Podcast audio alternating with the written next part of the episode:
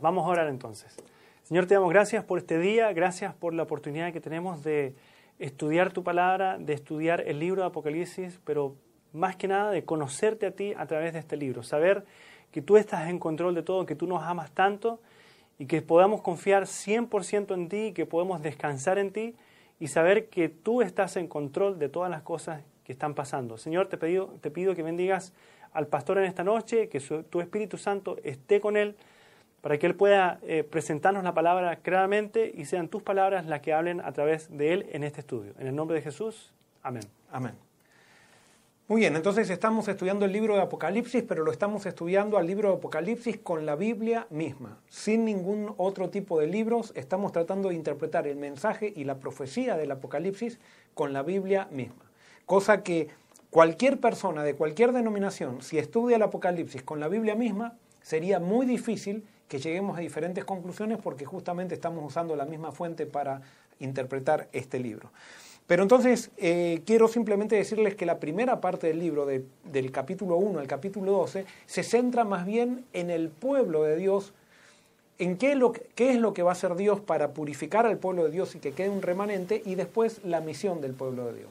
Pero del capítulo 12 en adelante habla específicamente de los poderes anticristos que le van a hacer eh, la contra, si podríamos decir, o batalla, la gran controversia al pueblo de Dios y muestra cómo el pueblo de Dios en esta gran batalla sale victorioso. ¿Se acuerdan que dijimos desde un principio que en Apocalipsis el tema central o uno de los temas centrales del Apocalipsis es la victoria? O sea, Dios nos elige para ser victoriosos, nos da coronas de victoria y en el libro del Apocalipsis la victoria es un tema principal y nos muestra la victoria del pueblo de Dios sobre los poderes anticristos. Y entonces, para introducir a estos poderes anticristos, primero se introduce a la iglesia, y a la iglesia se la introduce como una mujer que está embarazada por dar a luz. Nosotros sabemos que esa mujer representa a la iglesia y que ese eh, que está por dar a luz, ese ser que está por dar a luz, es el mismo Jesucristo. Pero también entonces aparece un dragón en el cielo que se prepara para hacer guerra a ese eh, a ese bebé que van a ser de la mujer, que es Jesucristo, pero dice que cuando nace el bebé es tomado por Dios para su trono, donde, eh, o sea, ese Mesías va a ser el que va a regir después el reino de Dios aquí en la tierra, después de su obra que hizo. Una vez que Jesús va al cielo, nosotros ya vimos eso también, Satanás es arrojado del cielo, porque él tenía acceso al cielo por los cuatro mil años de pecado que tuvo, eh, que tuvo la humanidad, tenía acceso al cielo para acusar, para acusar a los hijos de Dios y para acusar al mundo y para pedirle a Dios que cumpla justicia entregándole al mundo en sus manos. Por supuesto, gracias a la obra de Cristo, Él nunca pudo tomar totalmente control del mundo, pero una vez que Cristo viene acá, se hace hombre, vive como hombre, vence como hombre, muere en la cruz por nosotros y resucita y vuelve al cielo, ahora Jesús nos representa en el cielo, y ya Satanás es arrojado del cielo. Pero entonces cuando Satanás es arrojado del cielo, él ya sabe que perdió y que le queda poco tiempo. Entonces él hace guerra contra la mujer, contra la mujer. Y la mujer huye al desierto. Pero él sigue haciendo guerra, tirando, le dice ríos desde su boca, le tira ríos para perseguir a la mujer, pero dice que la tierra ayuda a la mujer. Y nosotros vimos qué representa esos ríos que tiró el dragón, o sea, Satanás persiguiendo a la mujer. Nosotros vimos que la iglesia cristiana de la Edad Media, la iglesia institucional, fue, se unió con el poder político y formaron una unión de iglesia y Estado que provocó persecución y Satanás, podríamos decir que usó, usó como aliada a la iglesia que se llamaba cristiana, la iglesia institucional, para perseguir a aquellos que leían la Biblia. Y entonces hubo persecución durante la Edad Media, pero la Biblia dice que la tierra ayuda a la mujer. Y cuando nosotros vemos que esto la tierra ayuda a la mujer, nosotros vamos a, la historia y decimos, ¿qué significa la tierra? ¿Qué fue lo que ayudó a la iglesia eh, para que la, iglesia se refugie en la tierra? Entonces nosotros pudimos deducir que Estados Unidos, la creación de este país, fue lo que Dios permitió o hizo surgir para que la iglesia pueda crecer libre aquí y pueda crecer sin persecución, o sea, la verdadera iglesia de Dios, no la iglesia institucional, sino la iglesia de aquellos sinceros que quieren seguir a Dios de acuerdo a su conciencia. Y en Estados Unidos se crea un país que no es un país cristiano, sino que es un país que está basado en los principios cristianos, y los principios cristianos es siempre es el respeto. O sea, Cristo respeta las decisiones de la gente. Y por eso en este país no es que solamente este país defiende a los cristianos y no persigue a los cristianos, sino que en este país no se persigue a nadie. A nadie que quiere adorar a quien quiera adorar. Si una persona, acá por ejemplo al lado de nuestra iglesia, alguien quiere poner una iglesia a Satanás, tenemos que darle la libertad para que adore a Satanás si quieren adorar a Satanás. Nosotros no somos nadie para decirle a alguien a quién tiene que adorar. Sí podemos predicar de eso, podemos eh, tratar de contagiar a alguien, pero no obligar a nadie. Bueno, es sobre esos principios de libertad este país se fundó y por eso llegó a ser una potencia tan grande como lo es. Pero entonces vimos que una vez que la iglesia está segura en este país, de este país comienza a predicar para que eh, la iglesia crezca en el mundo, o sea, la iglesia en general, o sea, porque esto fue un ejemplo para todo el mundo, vemos que ahora Satanás hace surgir una bestia que surge del mar, y esto ya nos, ponemos en el futuro, y nos da a entender, de acuerdo a lo que vimos conectados con el libro de Daniel, que esta bestia nuevamente es, eh, es una imitación, o podríamos decir una continuación de la iglesia medieval.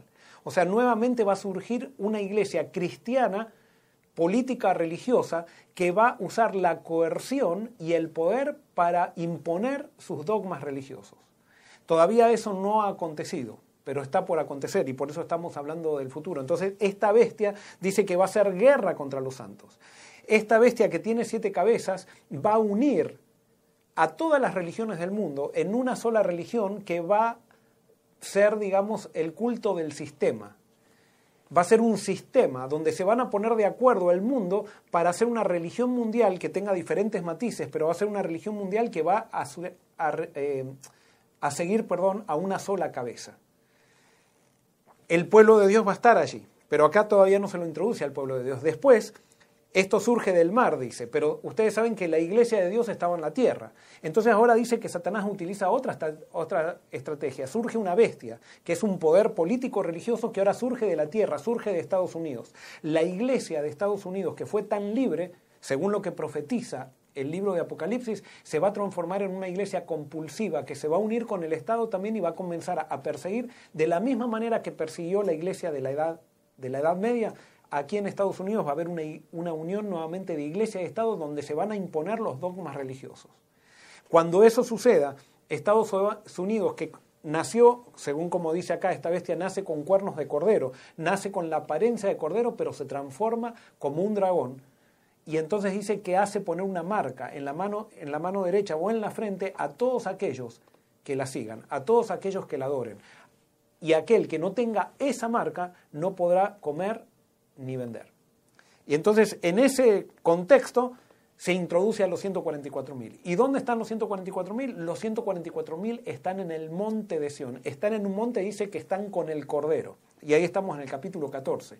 ¿Qué quiere decir eso?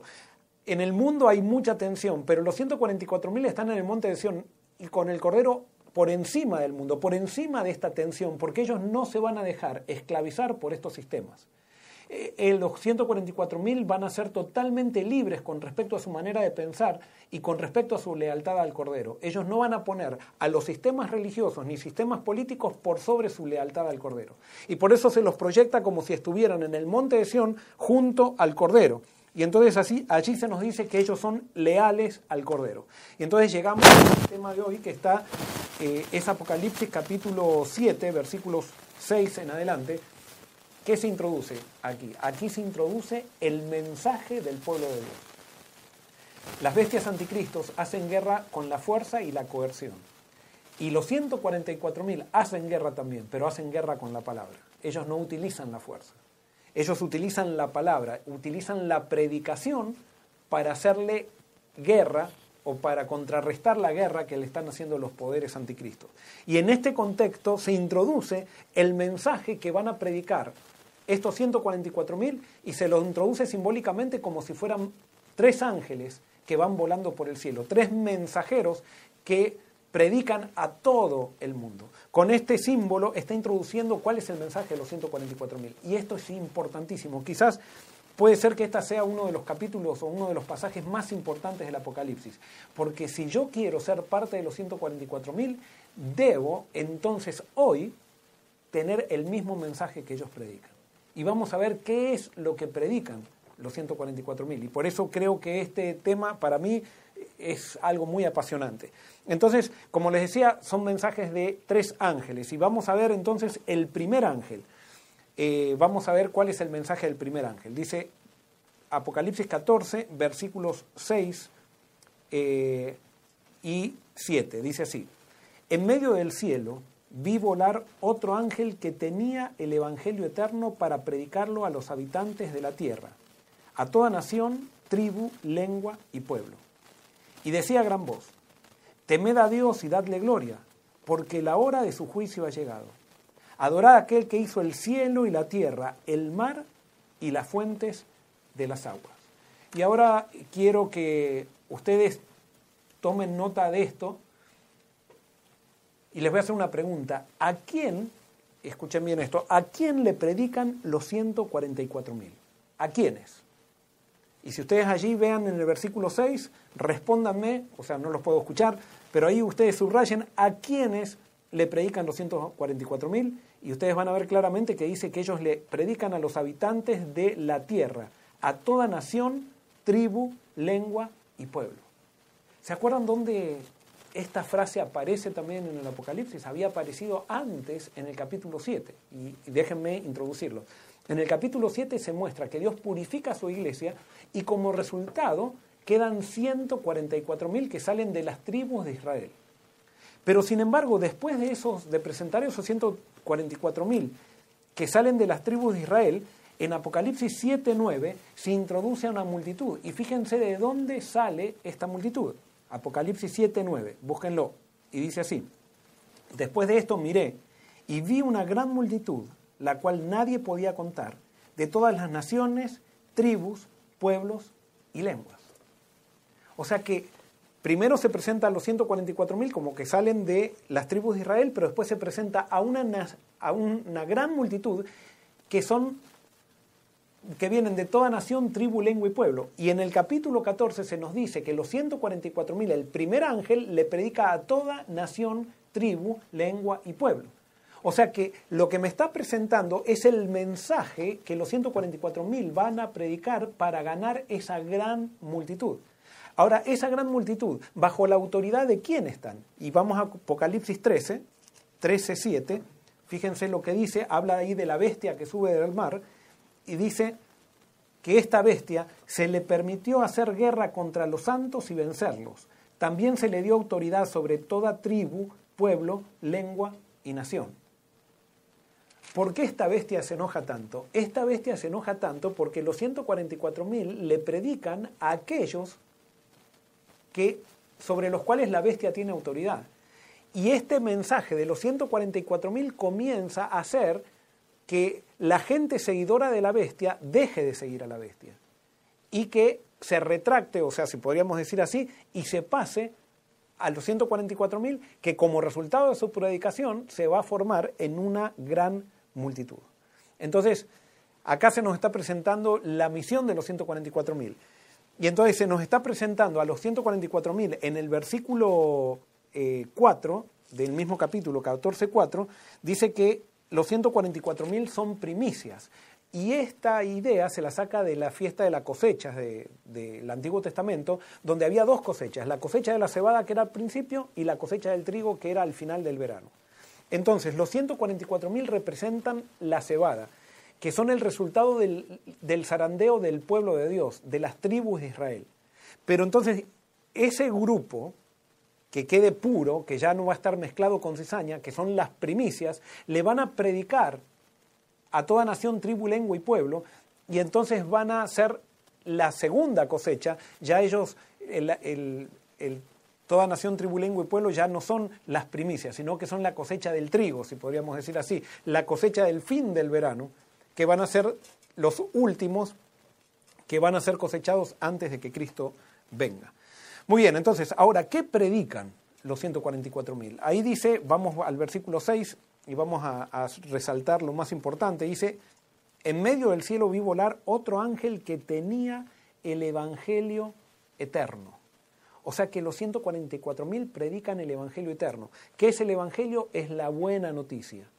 Es la buena noticia de qué? Es la buena noticia de la salvación. Es la buena noticia del perdón. Del perdón en Cristo Jesús. ¿Qué es lo que predican los 144.000? Lo que predican los 144.000 es que para ser salvos, nosotros lo único que tenemos que hacer es aceptar a Cristo. No necesitamos hacer nada más. Ese es el Evangelio. Es más, no podemos hacer nada más para ser salvos. Lo que tenemos que hacer es aceptar a Cristo, porque nosotros podemos intentar hacer un montón de cosas para ser salvos, y si no aceptamos a Cristo, vamos a estar siempre perdidos. Si no aceptamos a Cristo y lo que Cristo hizo. Y por eso esto es algo muy importante. ¿Por qué? Porque la Biblia dice que el Evangelio de Dios, en Romanos capítulo 1, Romanos 1, 16, Pablo dice, no me avergüenzo del Evangelio, o sea, no me avergüenzo de la buena noticia, porque es poder de Dios para salvación a todo el que cree. Acá Pablo dice que el Evangelio es poder de Dios. La palabra que él usa es dínamos, que es la misma palabra de dinamita. Dice el Evangelio. Cuando yo predico la buena noticia del perdón de Dios, eso es dinamita que tiene poder en sí mismo. Entonces, ¿qué es lo que van a hacer los 144.000? Los 144.000 van a hacer algo que la iglesia cristiana muchas veces no ha podido hacer y no hemos podido hacer, es predicar un evangelio puro, un evangelio que no necesita ayuda, un evangelio que no necesita ser manipulado para que la gente, eh, digamos, acepte ciertas costumbres o ciertas cosas para poder salvarse. No, el evangelio va a predicar el evangelio puro del perdón de Dios, del perdón gratuito de Dios. Pastor, cuando, cuando los 144.000 se formen o se forme este grupo de los 144.000, eh, ¿ahí es donde se va a comenzar esta predicación o tal vez eh, desde ahora ya preguntan, ¿ya están predicando algunos de esos 144.000? Eh, ¿Se va a formar ese grupo ahí en ese momento y ahí comienza esa gran predicación? ¿O desde hoy, desde ahora, ya hay algunos que están predicando lo que van a predicar los 144 mil.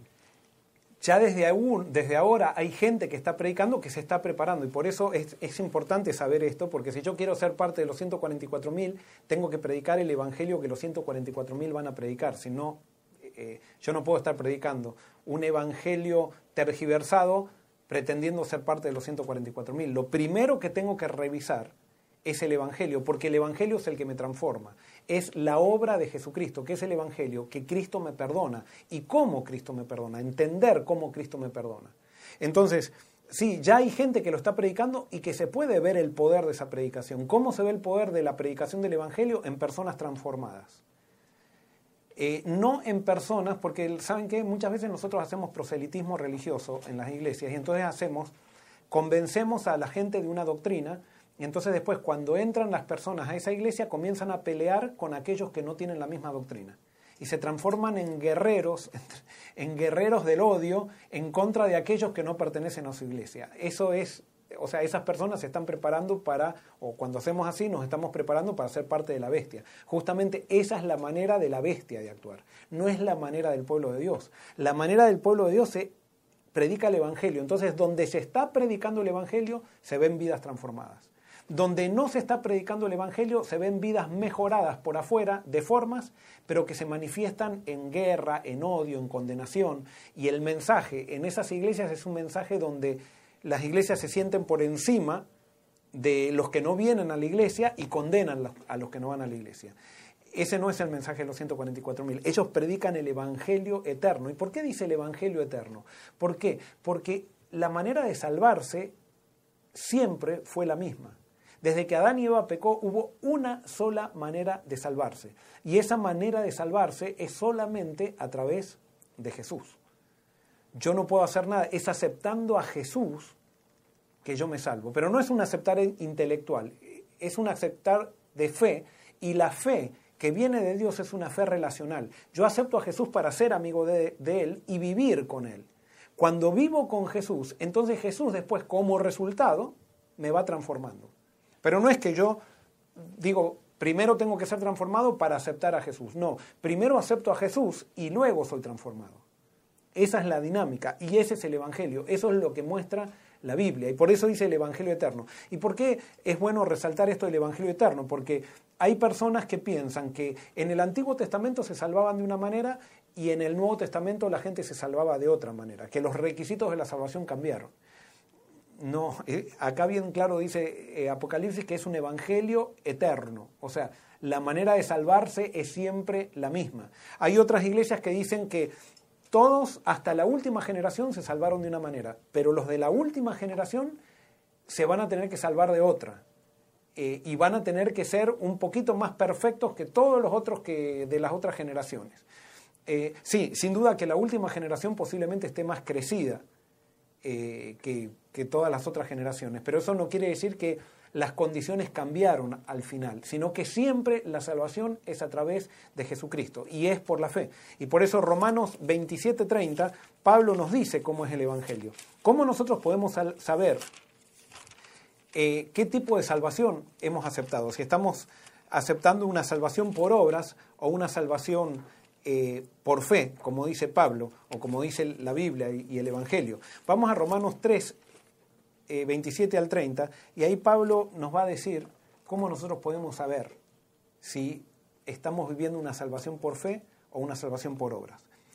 En el versículo 27, Pablo pregunta, ¿dónde pues está la jactancia o el orgullo? Y él dice, el orgullo queda excluido por una ley. Y él pregunta, ¿cuál ley? ¿Por la de las obras? No, por la ley de la fe. Concluimos pues que el hombre es justificado por la fe sin las obras de la ley. O sea, esto lo dice Pablo, que el hombre es justificado, perdonado o salvado por la fe sin las obras de la ley. Eso lo dice Pablo. ¿Por qué Pablo dice esto? Porque dice que cuando nosotros queremos salvarnos haciendo algo, ponemos la vista en nosotros y cuando ponemos la vista en nosotros viene automáticamente viene el orgullo. Y por eso, ¿cómo ustedes pueden saber si están en la salvación, eh, entendiendo y viviendo la salvación de Dios? Quiere decir entonces que tienen un corazón humillado y no se sienten por encima de nadie, no se sienten ni más inteligentes que otro, ni más, ni más capacitados que otro, no rebajan a nadie, ahí están viviendo la salvación por la fe. Pero si yo me estoy considerando que yo soy mejor que otro porque leí la Biblia más que otro, que yo soy mejor que otro porque tengo una cuenta bancaria mejor, que yo soy mejor que otro porque estudié más que el otro. Si yo tengo todos esos criterios, eso quiere esos orgullos y la fe va en contra del orgullo. Si yo tengo fe no pueden haber esos orgullos. ¿Y por qué? Si yo tengo fe no puede haber orgullo. Porque hay dos condiciones que se piden para que una persona sea salva. ¿Y cuáles esas son dos condiciones? Ustedes me han escuchado mucho decir esto. Las dos condiciones es que una persona guarde perfectamente la ley de Dios, esa es la primera condición, y la segunda condición para que alguien sea salvo es que no haya pecado jamás. Esa es la condición para vivir en la presencia de Dios. Guardar perfectamente la ley de Dios y no haber pecado jamás. Entonces, cuando decimos cuáles son las condiciones de la salvación, eso produce en nosotros desesperación, porque todos decimos, ¿y quién cumple esos requisitos? Solamente uno. ¿Y quién es ese uno que cumple esos requisitos? Se llama Jesucristo, Dios hecho carne. Jesucristo es el único que cumple los requisitos para la salvación. Fue el único que hizo lo necesario para que seamos salvos. Y entonces Él, su obra, nos la regala. Y nosotros aceptamos su obra por la fe. Y por eso no podemos sentirnos orgullosos de nada, porque por, por el hecho de haber nacido en este mundo, nacemos pecadores y, y nuestra tendencia es de continuo al mal, y todos hemos pecado, y estamos destituidos de la gloria de Dios. Entonces, por más que yo haya, me entregué a Cristo, supónganse hace 20 años, supónganse que puede ser, puede ser tu situación, te entregaste a Cristo hace 20 años, y suponte que tú desde que te entregaste a Cristo has vivido una vida bastante ordenada, una vida realmente que ha dado gloria a Dios. Sin embargo, eso no te salva. Eso simplemente es el resultado de la salvación pero lo que te salvó fue la obra completa de Cristo que hizo cuando vivió acá y murió por ti en la cruz. Entonces tú no te puedes sentir orgulloso de nada. Cuando te empiezas a sentir orgulloso o empiezas a creer en el orgullo, te empiezas a apartar de Cristo. Y cuando te apartas de Cristo, te apartas de la salvación. Y es por eso, esto lo tenemos que entender. O sea, lastimosamente las iglesias no lo entendemos, las iglesias cristianas, y, de alguna manera pensamos que nos salvamos por nuestra sinceridad, por nuestra... No, nos salvamos por lo que Cristo hizo y por agarrarnos de eso, simplemente. Y después de, de eso viene un resultado, que es la obra del Espíritu trabajando en nosotros, Pero eso es el resultado. No nos salvamos por la transformación que hace el Espíritu en nosotros, sino que nos salvamos por lo que Jesús hizo por nosotros. Cuando aceptamos lo que Jesús hizo por nosotros, el Espíritu como resultado comienza a trabajar en nosotros. Pero eso ya es el resultado de la salvación, pero no es la causa de la salvación. La causa de la salvación está en Cristo. Ahora, pastor, eh, con respecto a esto que, que estás hablando de, de, solamente creer en Jesús, varias personas me han dicho, sí, pero si no tienes obras, no eres salvo. ¿Es necesario tener obras para ser salvo o solamente creyendo en Jesús eh, una cosa lleva a la otra. Eh, ¿Cómo funciona esto? Porque a veces se le da mucho énfasis, no, es que tienes que hacer obra. Si, tu fe no tiene obra, es una fe muerta y no te salva. ¿Cómo podemos explicar esto? Muy bien, eh, es una muy buena pregunta y espero poder hacerlo claro. Yo sé que a veces esto no se, no se explica bien y no lo entendemos bien, pero nosotros no tenemos que hacer obra, nosotros tenemos que estar con una persona, con una persona que es Jesús. Jesús, la Biblia dice, Efesios capítulo 2, dice que Jesús se encarga de producir las obras buenas en nosotros, que es el Espíritu Santo. El Espíritu Santo se encarga de hacer, nosotros lo que tenemos que es entregar nuestro corazón a Jesús y ser amigos de Él. La causa de nuestra salvación es la obra de Jesús. ¿Y por qué esto es tan importante entenderlo? Porque a pesar de que nosotros hoy aceptemos a Jesús y nos entreguemos a Él, posiblemente cometamos errores y nos equivoquemos. Pero entonces, si nosotros pensamos que la salvación nosotros le tenemos que agregar obras a, la salvación. Cada vez que nos equivocamos pensamos que estamos perdidos. Y eso no es así. Nos da una inseguridad tremenda. Eso, imagínense si un niño cada vez que se equivoca en la casa, los padres le dicen que ya no es hijo hasta que se porte bien. Sería, a ese niño le creamos un trauma psicológico y nunca van a sentir el amor del padre. Es el amor del padre, el amor del padre hacia un hijo, ese amor incondicional que, que él no pierde la afiliación con el padre por más que se equivoque. Eso es lo que hace que el hijo cada vez quiera respetar más al padre. Y por eso nosotros, las obras, nosotros no necesitamos agregarle obras a la obra de Jesús. Nosotros vamos a obrar naturalmente como resultado de haber aceptado a Jesús en nuestras vidas. Ahora, pastor, ¿qué son las obras? Porque decimos las obras, pero ¿Qué son las obras? Muy bien, las obras es una sola cosa y espero poder... La obra es someterme a Jesús, es someter mi voluntad a Jesús. No es hacer cosas eso se va a manifestar en hacer cosas, que son cosas que me relacionan más íntimamente con Jesús. Pero yo no hago esas cosas para ser aceptado por Dios, sino que hago esas cosas para poder permanecer en esa amistad con Jesús. Hago esas cosas para que mi amor por Jesús vaya creciendo cada vez más. ¿Por qué? Porque Dios me ama a mí incondicionalmente. El amor de, Dios no cambia nunca. Pero sí mi amor puede ir creciendo por Jesús. ¿Y cómo crece con Jesús? Mientras yo dejo que el Espíritu Santo me lleve a hacer las obras que a Jesús le agradan. Y entonces cuando yo no me resisto a esa obra del Espíritu Santo, yo actúo de la misma manera que Jesús actuaba. Eh, eso es reflejar la imagen de Jesús. Muy bien, está muy claro. Y voy a tomar un poco de agua. muy bien, por mientras el pastor toma agua, les invitamos a inscribirse para recibir diálogo abierto por escrito a su email. ¿Cómo lo puede hacer? Ingrese a iglesiafc.com slash info. Tiene que poner en el buscador Safari, Firefox, Google Chrome, donde usted usa el buscador iglesiafc.com slash o barra inclinada info. iglesiafc.com barra inclinado slash info. Y ahí entonces cuando usted se inscriba va a poder recibir entonces diálogo abierto por escrito.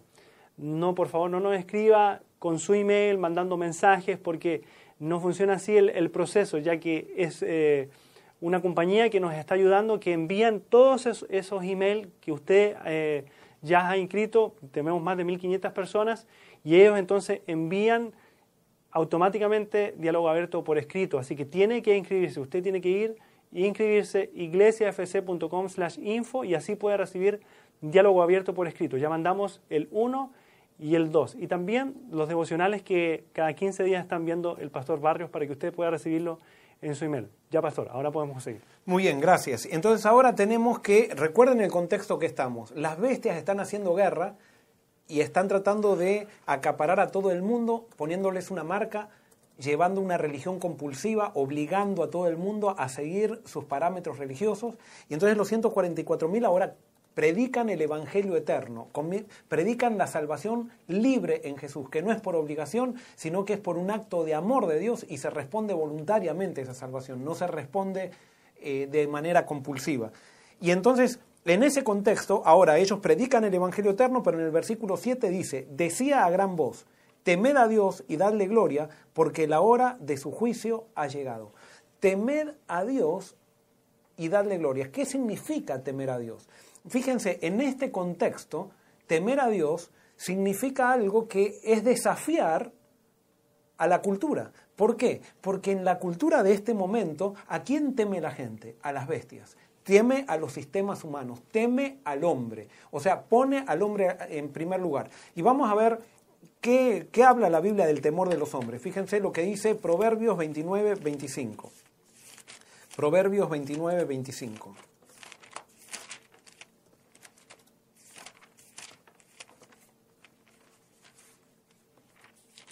Proverbios 29, 25, y yo lo tenía escrito acá porque lo tengo en la versión internacional que está más claro. Dice, temer a los hombres resulta una trampa, pero el que confía en el Señor sale bien librado.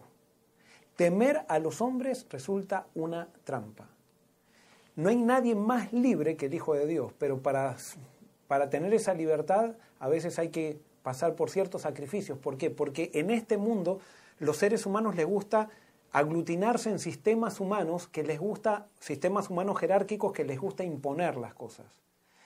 El pueblo de Dios es libre y no se someten a ningún sistema humano que ponga su conciencia en contra de la palabra de Dios.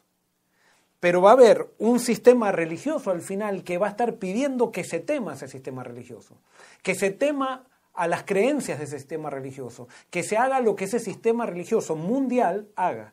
Y por eso nosotros tenemos que estar muy claros y conocer la palabra de Dios para nosotros saber a dónde tiene que estar enfocada nuestra fidelidad. Vamos a ver otro pasaje, vamos a primer libro de Samuel 15, 24. Vamos a ver un caso práctico de lo que significa eh, primera de Samuel 15, 24. Aquí estamos con el rey Saúl, y el rey Saúl resulta que eh, Samuel, el profeta Samuel le había pedido a Saúl que lo espere para hacer un sacrificio antes de la guerra. Pero Saúl se impacientó y no lo esperó a Samuel, él, y él hizo el sacrificio. Y entonces la excusa que le dio eh, eh, Saúl a Samuel, la encontramos en el versículo 24 del capítulo 15. Dice así, Saúl dijo a Samuel, he pecado, pues he desobedecido el mandamiento de Jehová y tus palabras, porque temí al pueblo y consentí a la voz de ellos. Perdona ahora mi pecado. Por supuesto, no vamos a analizar esto. Saúl estaba pidiendo un perdón con remordimiento, pero no le interesaba realmente ser perdonado. Él quería simplemente que Samuel esté con él para que él no perder influencia.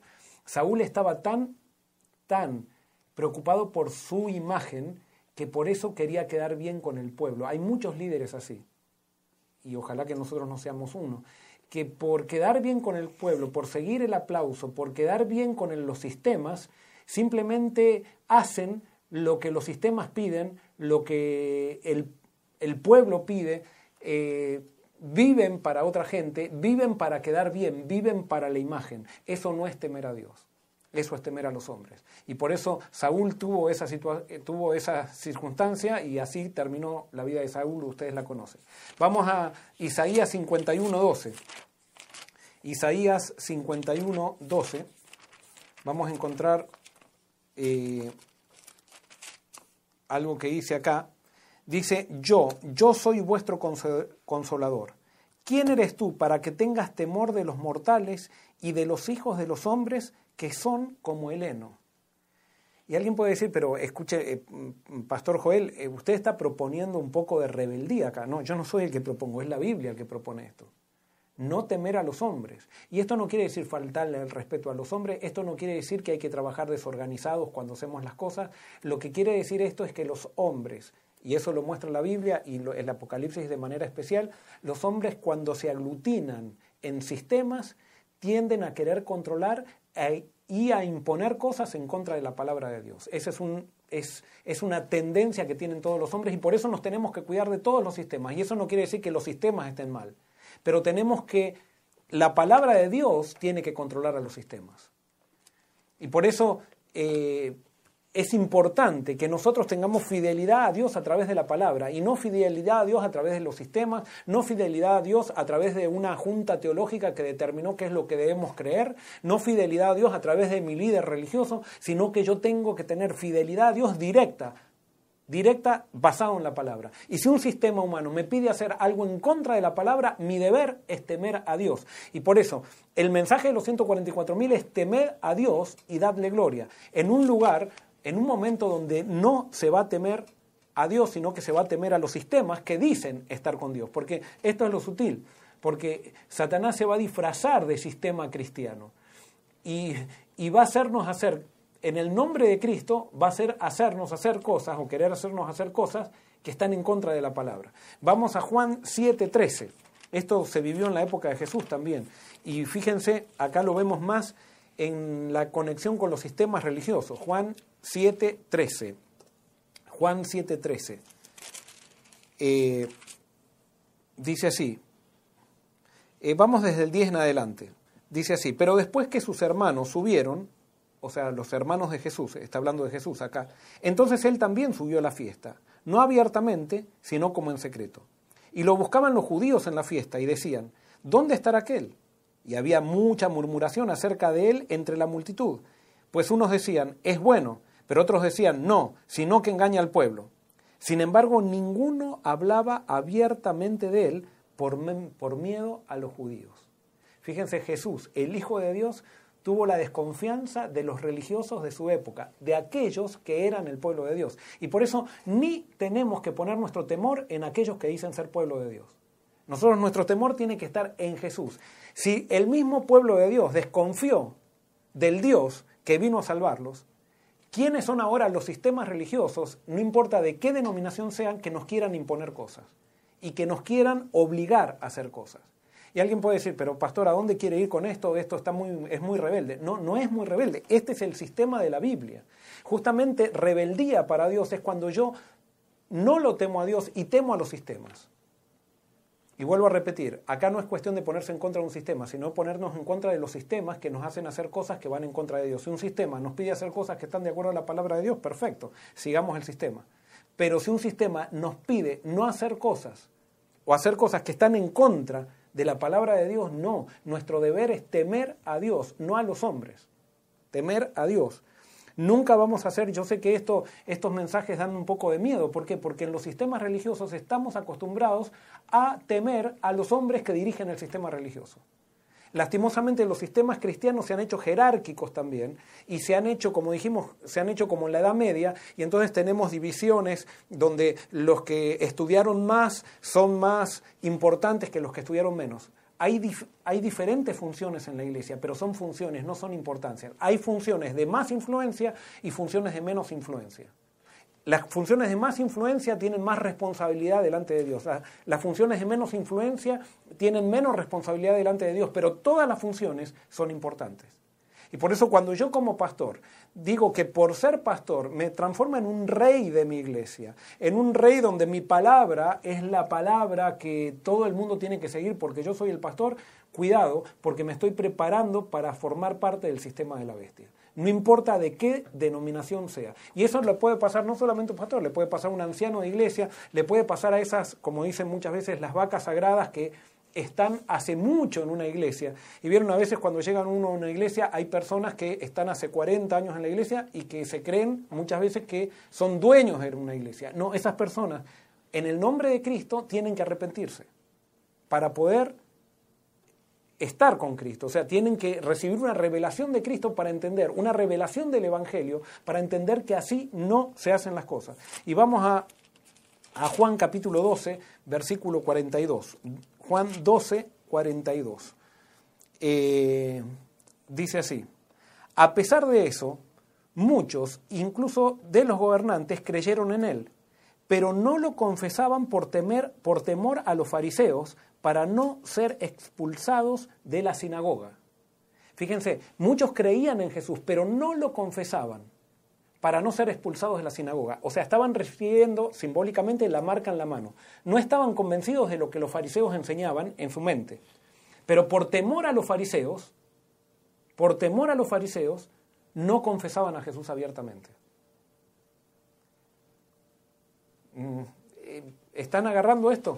Por temor a los fariseos no confesaban a Jesús directamente. Y ahora Juan nos dice cuál es la causa de ese temor a los fariseos. En el versículo 43 dice, porque amaban más la gloria de los hombres que la gloria de Dios. Amaban más la alabanza de los hombres porque hacerse amigo de Jesús, de un humilde carpintero que no había estudiado en una universidad, que era un, un joven rebelde, les les quitaba un poco de imagen eso, les iba a quitar un poco del estatus de élite que ellos pertenecían, porque en los sistemas religiosos se hacen estatus, también elites, donde hay un grupo de gente que se alaba unos a otros, se tiran flores y se dicen cuánto, se dan premios, se dan placas y todo lo demás entre ellos, y entonces dice, acá somos nosotros, como Nicodemo, ¿se acuerdan cuando vino a hablar con Jesús y le dijo, nosotros pensamos, él hablaba en plural, son esas personas que le gusta hablar en plural como diciendo, nosotros hicimos y está hablando solo. ¿Y por qué está hablando solo? ¿Por, qué dice nosotros? Porque eh, con eso está diciendo, quiero que sepas que pertenezco a esta junta, a la otra junta que es más grande, que es una junta poderosa. Eh, así nos gusta a los hombres, porque somos inseguros, somos orgullosos. Eso es justamente producto de la inseguridad que causa el orgullo y es ajeno a la fe. Entonces, dice que el que no se quería identificar con Jesús, a pesar de que estaban convencidos, era porque amaban más la gloria de los hombres. Y es interesante porque los 144.000 dicen, temed a Dios, no a los sistemas humanos, y darle gloria a Él. O sea, no puedo yo temer a Dios y darle gloria a otra persona. O darle gloria a Dios y temer a los hombres y temer a los fariseos. Y por miedo de los fariseos no digo nada para no quedar mal con los fariseos y para que no me hagan la guerra. No, no es así. Temed a Dios y dadle gloria. ¿Cómo le damos gloria a Dios? Y esto es algo importantísimo también. Esto es lo que predican los 144.000. El Evangelio eterno, que es el Evangelio gracias a la gracia de Jesús. Y es el temer a Dios y darle gloria. Darle gloria con nuestra vida. Ahora, ¿cómo le damos gloria a Dios? Fíjense, vamos a Salmo 115.1. Salmo 115.1. Salmo 115, 1. Dice así, no a nosotros, gloria a Dios, es no trabajar para mi imagen. Yo puedo estar haciendo la obra de Dios para yo ser, o sea, por ejemplo, yo estoy acá trabajando de pastor y puedo trabajar de pastor para que mi iglesia crezca y digan, qué buen pastor que de esta iglesia hizo crecer la iglesia. O sea, si puede pasar eso, pero si pasa eso, contaminé el ministerio, ya no estoy trabajando para Dios, estoy trabajando para mí. Y por eso Salmos dice, no a nosotros, Jehová, no a nosotros, sino a tu nombre da gloria, por tu misericordia y por tu verdad, porque en nosotros no hay nada bueno. No hay nada bueno para darnos gloria. Vivir para la gloria de Dios significa anular nuestra persona y dejar que Jesús sea en nuestra, en nuestra vida. Vivir para la gloria de Él. Segundo, segunda de Pedro 3.18. Fíjense cómo termina la, epístola de Pedro, segunda de Pedro 3.18, dice así, antes bien, creced en la gracia y el conocimiento de nuestro Señor y Salvador Jesucristo. A Él sea la gloria, ahora y hasta el día de la eternidad. Amén. A Él sea la gloria. ¿Cuándo? Cuando conozcamos a Él. Fíjense que acá Pedro no dice, antes bien, creced en la gracia, está encriptada en una persona. No son definiciones doctrinales, sino que son doctrinas vividas en una persona, vividas en la persona de Jesús. Y todo lo que haga Jesús es lo que nosotros debemos seguir y a Él darle la gloria, no a nosotros. Vamos ahora a Judas 24 y 25. Judas 24 y 25 dice así, fíjense cómo termina eh, esta, la carta de Judas, dice, a aquel que es poderoso para guardarnos sin caída y presentarnos sin mancha delante de su gloria con gran alegría, al único y sabio Dios, nuestro Salvador, sea gloria y majestad, imperio y poder, ahora y por todos los siglos. Amén. Temed a Dios y dadle gloria. La gloria sea para Él. Por eso acá está hablando, el Apocalipsis está hablando de adoración. Las personas, las personas que viven para Cristo, que aceptaron el Evangelio, viven adorando a Dios, le dan gloria le dan gloria con sus vidas, hacen todo para la gloria de Él, no para la gloria de sí mismos, sino para la gloria de Él. Y eso por eso en Primera de Corintios 10, 31, un versículo muy conocido. Primera de Corintios 10, 31. Primera de Corintios 10, 31 dice así. eh, 10.31, no, es segunda de Corintios.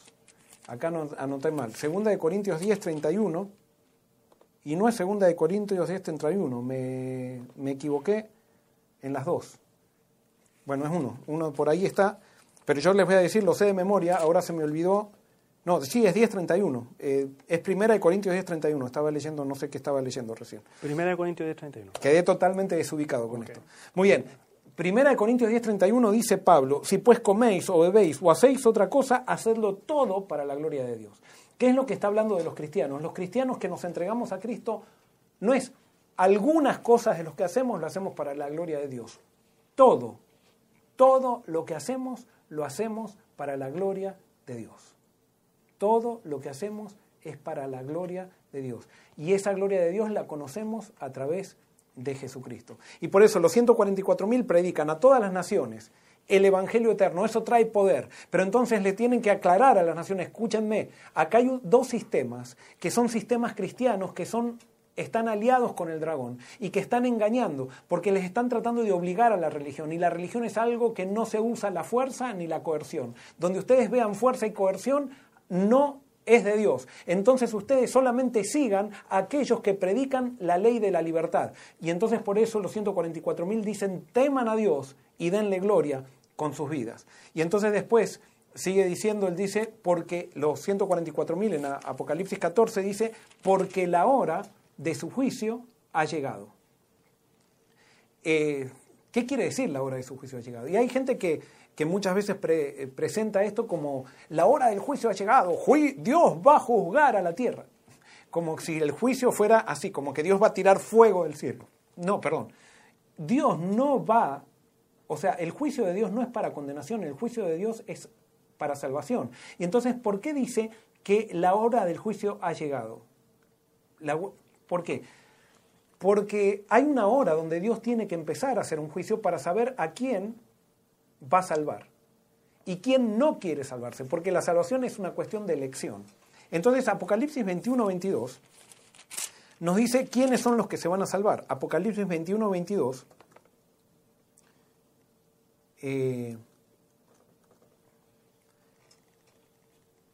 eh, vamos eh, del 22 en adelante, dice, hablando de la nueva Jerusalén, dice, en ella no vi templo, porque el Señor Dios Todopoderoso es su templo y el Cordero.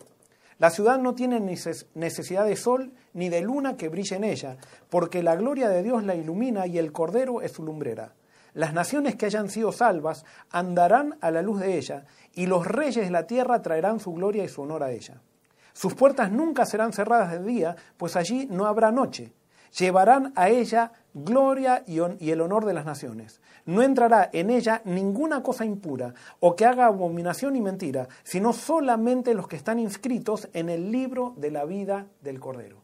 ¿Quiénes entrarán a la Nueva Jerusalén? Los que están inscritos en el libro de la vida del Cordero. ¿Quiénes son los que están inscritos en el libro de la vida del Cordero? De acuerdo a lo que entendemos y lo que vimos, ese libro del Cordero Dios se lo entrega. En el capítulo 5 de Apocalipsis vimos que el Cordero toma el libro de la vida, que ahora cuando lo toma es el libro de la vida del Cordero, lo toma de la mano del Padre y lo comienza a abrir. Y como resultado de esa apertura quedan 144.000 y una gran multitud. Eso está en la segunda profecía del Apocalipsis, ya lo estudiamos, simplemente estoy repasando. Entonces, ¿qué es el juicio de Dios? Dios antes de venir tiene que ver quién se quiere salvar no es quién se va a perder, sino Dios quiere, o sea, antes de venir tiene que ver quién quiso o quiere salvarse. ¿Y quiénes son los que quieran salvarse? Los que están inscritos en el libro de la vida del Cordero. Y entonces, de acuerdo a lo que nosotros leemos en el Apocalipsis y en la Biblia, cuando se inscribieron en el libro de la vida del Cordero los salvos. Lo interesante, de acuerdo a lo que entendemos y de acuerdo a lo que leímos en la Biblia, es que en el libro de la vida del Cordero están inscritas todas las personas que alguna vez existieron en esta tierra. Entonces, el juicio final es para ver quién quiere salvarse. Pero como Dios tiene que venir a buscarlos, Él no puede salvar a aquellos que no quieren salvarse. Pero solamente los que se salven van a estar inscritos en ese libro donde están todos los, los registrados, todos los que existieron en el mundo.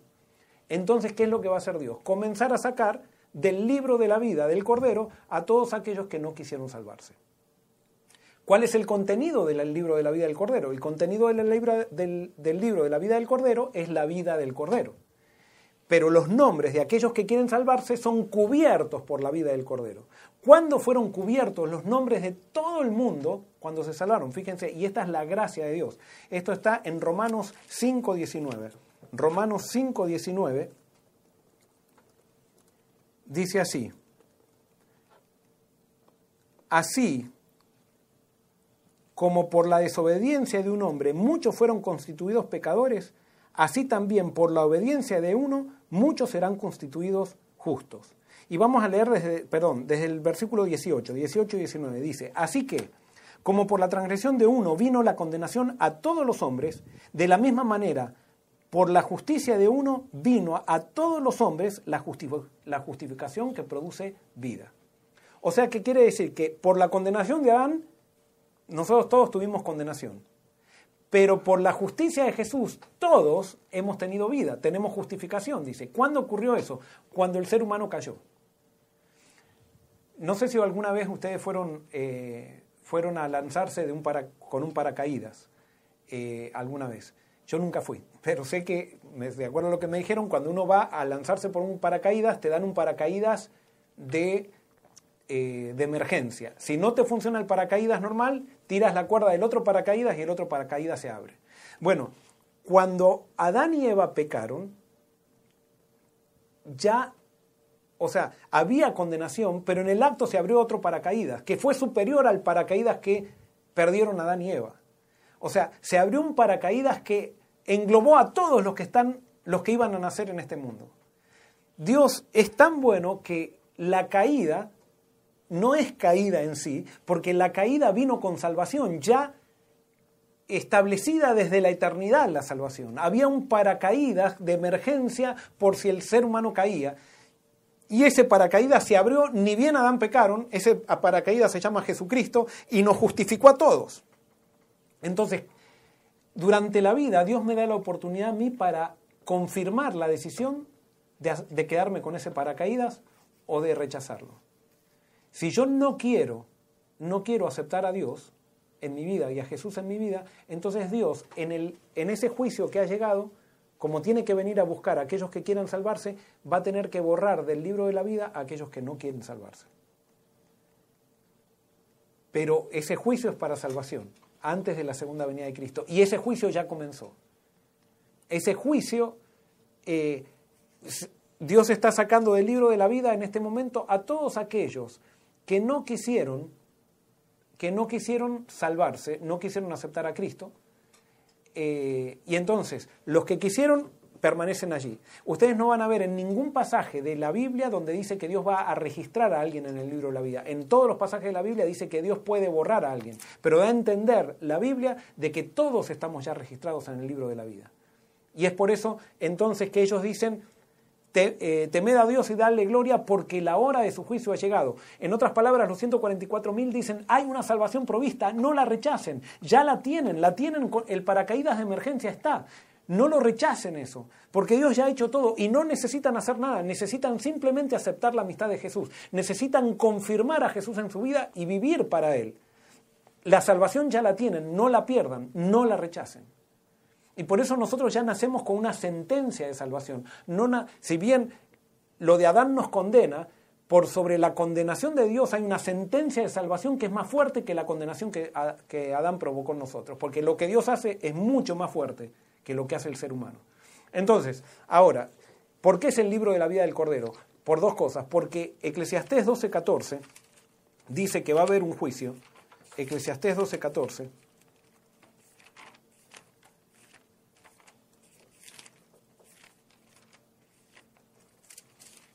Eclesiastés 12:14 dice así, pues Dios traerá toda obra a juicio, juntamente con toda cosa oculta, sea buena o sea mala. En otras palabras, el juicio va a ser, escuchen bien esto, el juicio va a ser por las obras, por las obras. Ahora, ¿por qué los que están en el libro de la vida del Cordero son los que se salvan?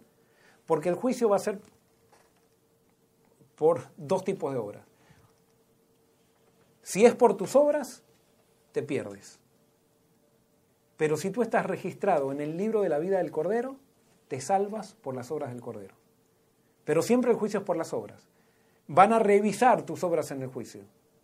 Pero revisan las tuyas o revisan las del Cordero. Las personas orgullosas van a, van a pedir, revíseme las mías, Señor, porque yo fui un buen hijo, fui un buen pastor, hice esto, hice lo otro. No, te vas a perder. El orgullo nos lleva a perder. Solamente nos podemos salvar por las obras del Cordero. Y es por eso que el mensaje del primer ángel es un mensaje de salvación, es un mensaje de, esperanza, es un mensaje de perdón, es un mensaje de juicio, pero para salvación. Las multitudes van a empezar a dejar de temer a los sistemas humanos para empezar a temer al Dios de los cielos. Y entonces termina el mensaje del, del primer ángel con un llamado muy interesante, un llamado que está eh, Apocalipsis 14, versículo dice, porque la hora de su juicio ha llegado, adorad a aquel que hizo el cielo y la tierra, el mar y las fuentes de las aguas. Nuevamente dice, darle gloria, pero ahora adoren. ¿Por qué? Porque nosotros vimos que en el capítulo anterior que el mundo estaba adorando a la bestia. Los que no están registrados en el libro de la vida están adorando a la bestia y a su imagen. Y especialmente Estados Unidos le está pidiendo a la, eh, a la gente que adore, que adore a la unión de iglesia y Estado, que adore al nuevo sistema religioso mundial y especialmente que adore al anticristo, porque no sé si se acuerdan, en la primera parte vimos que en esta época va a estar trabajando el anticristo. Ese sistema religioso le va a dar la bienvenida a Satanás hecho hombre, que se va a hacer pasar por Cristo. Y todo el mundo se va a engañar con ese Satanás mentiroso que va a estar disfrazado de Cristo, que va a tener palabras muy dulces, que va a hacer milagros, pero que va a perseguir y va a usar la coerción para llegar a los, a los objetivos. Pastor, perdón, de Apocalipsis 14, ¿cuánto era el versículo? 14, eh, ¿El último que leyó? 7. Estamos en la última parte del mensaje del primer ángel. Decía a gran voz, temed a Dios y dadle gloria porque la hora de su juicio ha llegado. Adorad a aquel que hizo el cielo y la tierra, el mar y las fuentes de las aguas. acá es interesante, porque en otros versículos nos dice que los 144.000 guardan los mandamientos de Dios y tienen la fe en Jesús tienen la fe de Jesús. Y guardan los mandamientos de Dios. Y acá cuando vemos esto, adorar al que hizo los cielos y la tierra, el mar y todas las aguas, hay algo interesante. ¿Por qué?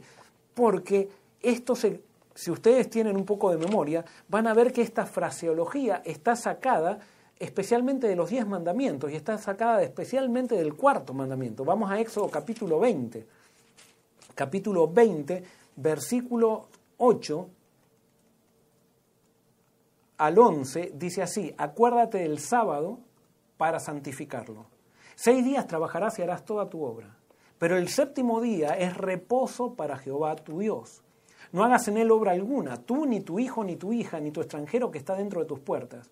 Porque en seis días hizo Jehová, y escuchen bien, porque en seis días hizo Jehová los cielos y la tierra, el mar y todas las cosas que en ellos hay, y reposó en el séptimo día. Por tanto Jehová bendijo el sábado y lo santificó el cuarto mandamiento, que es adorar a Dios en el sábado, adorar a Dios en el sábado, el séptimo día es el sábado, de acuerdo a la Biblia, es el sábado, justamente es un llamado a adorar al Creador. Y acá justamente utiliza la misma fraseología, los 144.000 van a utilizar la misma fraseología porque los 144.000, y acá viene algo que quizás alguien se sorprenda por lo que voy a decir, van a guardar el sábado. Y alguien pregunta, ¿y por qué van a guardar el sábado? simplemente porque la Biblia lo dijo. No porque un sistema humano lo dice, no porque mi iglesia lo dice, no, es porque la Biblia lo dice. No hay ningún otro día de reposo en la Biblia. Alguien puede decir, no, pero eh, nosotros guardamos, supónganse, yo guardo el domingo porque Jesús resucitó el día domingo. Está buenísimo que guardes el domingo porque Jesús resucitó el día domingo, pero tú no puedes guardar el domingo dejando de guardar el sábado. Si quieres guardar el sábado el domingo, guárdalo. Hacer cosas de más por Dios no está mal. Pero el hacer una cosa de menos, porque es como Dios dice las cosas, justamente lo que los 144.000 están diciendo, no le teman a las iglesias, no le teman a las comisiones religiosas, no le teman a los credos, no le teman, teman a Dios de darle gloria y adoren al que hizo los cielos y la tierra. Y para adorar al que hizo los cielos y la tierra, tengo que adorar en el día que Él dijo y el día que Él puso como monumento a la creación, que es el séptimo día, que es el sábado. Entonces, pastor, los 144 mil, para ser parte de los 144 mil, ellos van a guardar el sábado. Pero eso necesita, necesariamente implica que todas las personas que se van a salvar tienen que guardar el sábado o hay personas de otras denominaciones, por ejemplo, que igual se van a pasar a salvar a pesar de que no están guardando el sábado, no tuvieron esa, esa oportunidad de conocer esto. ¿Cómo funciona esto? Porque dice los que guardan los mandamientos de, de, Dios, pero ¿cómo entonces podemos explicar esto? Muy bien, muy buena pregunta. Entonces recuerden bien que ahora nosotros estamos hablando de esto es escatológico y estamos hablando de la última generación. Acá no estamos diciendo que los que no guardan el sábado hoy se van a perder. Lo que estamos diciendo es que el Apocalipsis está dando a entender de que los 144.000 van a guardar los mandamientos como la Biblia lo dice y no como los seres humanos determinaron. Justamente eso es temer a Dios y darle gloria. Entonces puede ser que hoy alguien esté guardando el domingo porque así le enseñaron, como yo estoy haciendo cosas porque me los enseñaron así en otras cosas quizá, pero la, cuestión es qué vas a hacer cuando descubras esto. Y si estás escuchando y tú guardas el domingo, yo no te pido que vengas a mi iglesia a guardar el sábado ni nada. Quédate en tu iglesia, pero haz las cosas como la Biblia dice, no como tu iglesia lo, lo dice. Yo también he tenido problemas en mi iglesia, porque acá no es cuestión de salirnos de una iglesia, sino la cuestión es de vivir la verdad en la iglesia que estamos. Yo he tenido problemas en mi iglesia por querer vivir la verdad como Dios la pide, con personas, con personas. ¿Por qué? Porque hay personas dentro de mi iglesia que se resisten también a eso. Y ahí tenemos, ahí viene el temor de Dios, la gloria de los hombres, o queremos el temor de Dios, hacer las cosas como, como los hombres quieren. Entonces acá no es cuestión de, qué denominación guardo, qué es lo que tú quieres, y es si tú quieres ser parte de este grupo que son los 144 mil que guardan los mandamientos de Dios y tienen la fe en Jesús, que temen a Dios y le dan gloria y no temen a los sistemas humanos, no temen a las iglesias, no temen a las jerarquías religiosas que dicen esto se ha hecho así por mucho tiempo, por lo tanto por siempre lo vamos a hacer así. No, eso no es. Los 144 mil, si es que somos parte, vamos a ser las personas más libres que existieron alguna vez. Nadie nos va a poder hacer frente porque el Cordero va a estar con nosotros. El Cordero va a estar guiándonos. Y Jesús, ustedes lo vieron, él recibió toda la oposición de la gente, pero venció. Y con el Cordero tenemos la victoria asegurada. Y por eso, sí, al final del tiempo, el Apocalipsis describe que al final sí, todos, todos van a guardar el sábado. Acá no está diciendo que son los, los católicos, los pentecostales, yo creo que al final del tiempo va a haber católicos que van a guardar el sábado, va a haber pentecostales que van, católicos que van a querer seguir la Biblia, no una institución pentecostales que van a querer seguir la Biblia en una institución, adventistas que van a querer seguir la Biblia en una institución, eh, menonitas que van a querer seguir la Biblia en una institución. Eh, o sea, y este es el momento, ha llegado el momento de que nos paremos, nos paremos para seguir la Biblia. En la iglesia donde estás, en la iglesia donde estás. Yo tengo que pararme en mi iglesia para seguir la Biblia. Y no es fácil, porque hay, en todas las iglesias hay gente hipócrita y en todas las iglesias hay gente que no quiere seguir la Biblia, que quiere seguir a los hombres, quiere quedar bien con el jefe, quiere quedar bien con, con el otro, quiere quedar bien, no quiere que lo critiquen demasiado, entonces por miedo a los fariseos no lo confiesan a Jesús. En todo histórico, siempre, esos somos los seres humanos. Debemos arrepentirnos debemos arrepentirnos. Simplemente, y por eso de esto se trata el Apocalipsis. Y lo, que me está emocionando a mí, que cuántas, cuántos mensajes de gente que dice, Dios me ha llamado al arrepentimiento gracias al estudio del Apocalipsis. Dios me ha llamado al arrepentimiento gracias al mensaje del Apocalipsis. Gloria a Dios. Porque todos estamos, estamos creciendo y descubriendo cosas con Dios. Entonces, eh, aquí termina el primer ángel y vamos a hacer una pausa entonces para preguntas. No sé si vamos a poder terminar hoy todo, pero hacemos una pausa para preguntas. Hay un montón de preguntas, pastor. Así que, pero, pero está bien. Ya hemos tratado de, responder algunas, o sea, de, hacer algunas de las preguntas ahí en, en, las intervenciones que tuvimos, pero, pero vamos, vamos con las preguntas. Eh, los, 140, los 144 mil son personas que dejan de pecar o Dios los ve sin manchas porque están bañados con la sangre del cordero? Dios los ve sin manchas porque están bañados con la sangre del cordero. Puede ser que dejen de cometer actos pecaminosos, pero esa no tiene que ser nuestra, nuestra inquietud. Acá es bien claro el Apocalipsis que dice que ellos están cubiertos por el cordero. Son personas en crecimiento. Por lo tanto, si son personas en crecimiento, todavía se equivocan. Porque mientras estemos con un corazón pecador, nos vamos a equivocar todavía. Pero no van a ser rebeldes a Dios. No van a, no van a cometer pecados de rebeldía o pecados de... No, van a ser personas que quizás se equivoquen pero están cubiertos porque lo único que nos presenta a nosotros recomendables delante de Dios es la vida de Jesús, no hay otra cosa. Por más, y esto quiero que quede bien claro, por más que el Espíritu Santo te transforme y me transforme a mí, todavía tenemos un corazón pecador. Y lo que hace el Espíritu Santo en nosotros se contamina por nuestro corazón pecador. Por lo tanto, sin Jesús, nosotros no podemos estar delante del Padre porque el Padre es demasiado santo. Y Jesús, hombre, nos representa delante del Padre y nos cubre, porque Jesús, hombre, es el único que está en armonía, en armonía con el Padre. Y por eso es el único intercesor entre Dios y los hombres. Muy bien, nuestra predicación hoy del Evangelio Eterno podría ser la base de donde surgen los 144.000? Totalmente, eso es. El Evangelio, la predicación del Evangelio como resultado va a traer el zarandeo que habla que vimos en la segunda profecía del Apocalipsis, y va, va, a dividir al pueblo de Dios, al pueblo que dice ser parte del pueblo de Dios, entre tribu y cizaña. Es la predicación del Evangelio que divide al pueblo de Dios. Y eso lo vemos claramente. Siempre que se predica el Evangelio empiezan a surgir enemigos. Y por eso te quiero advertir, si quieres empezar a predicar el Evangelio, recuerda que la confirmación de tu discipulado va a ser la gente que te persiga.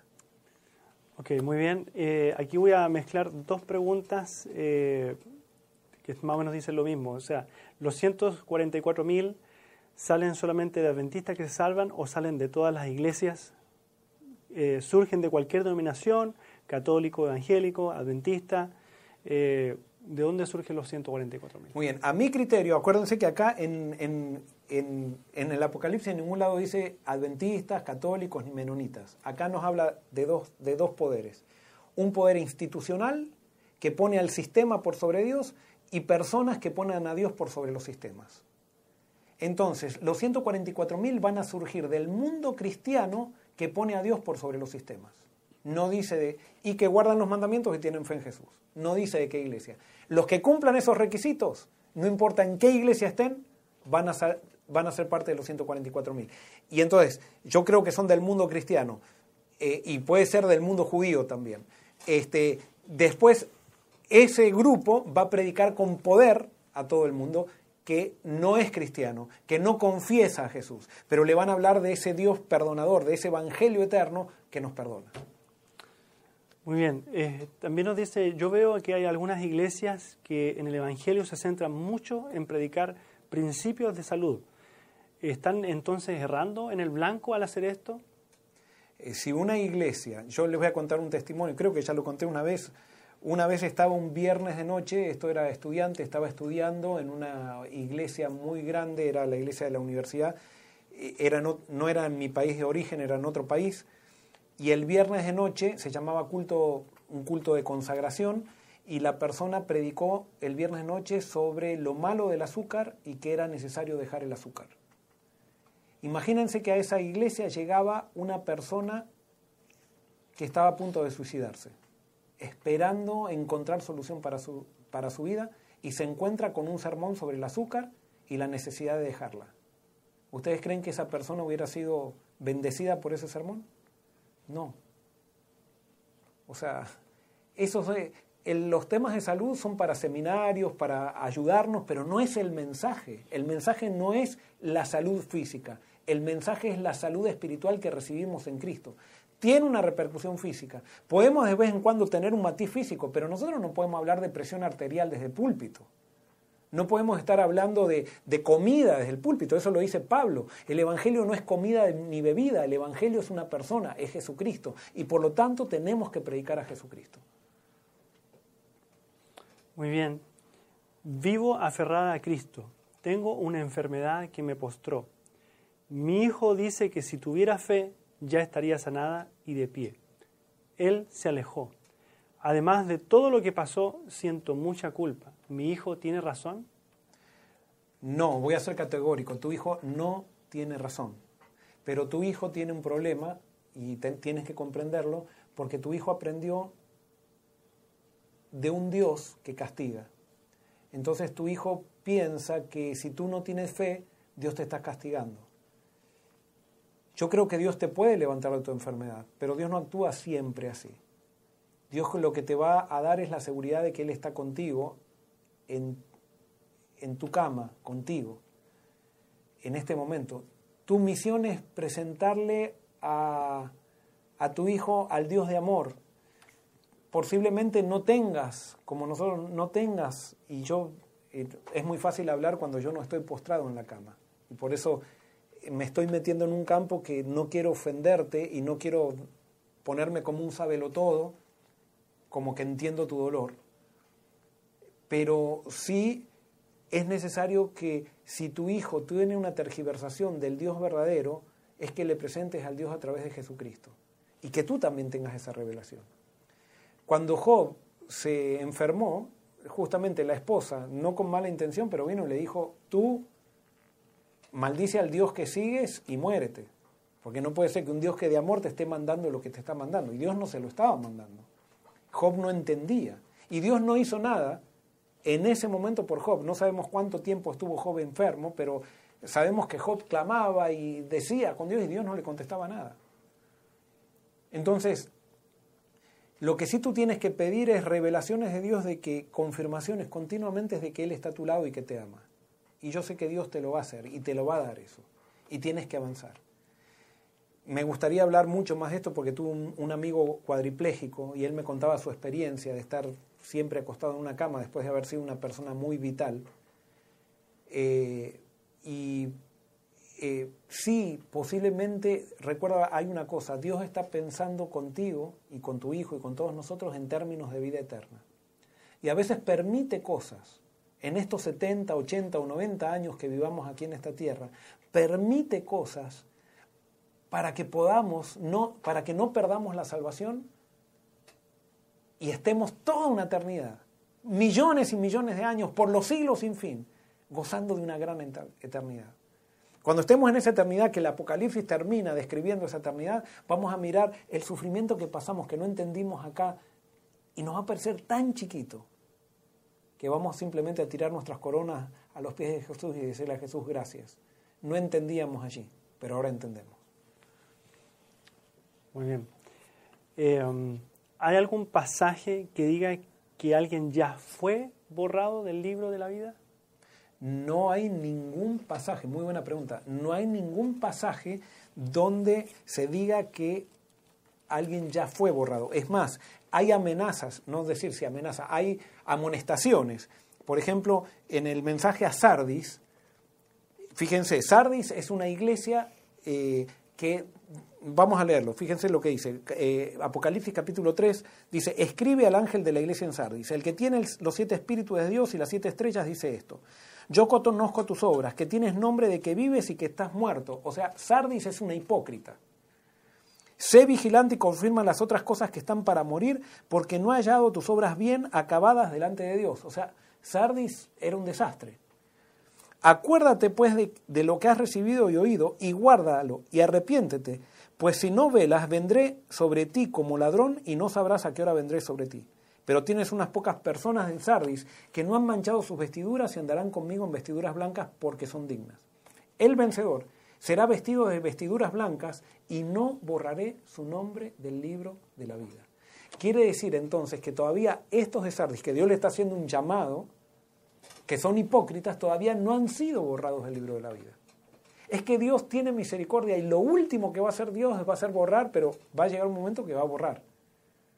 Y cada persona, sí, cada persona, esto sí quiero decir, cuando tú mueres ya decidiste tu destino final. Pero eso no quiere decir que todavía tu nombre ha sido borrado.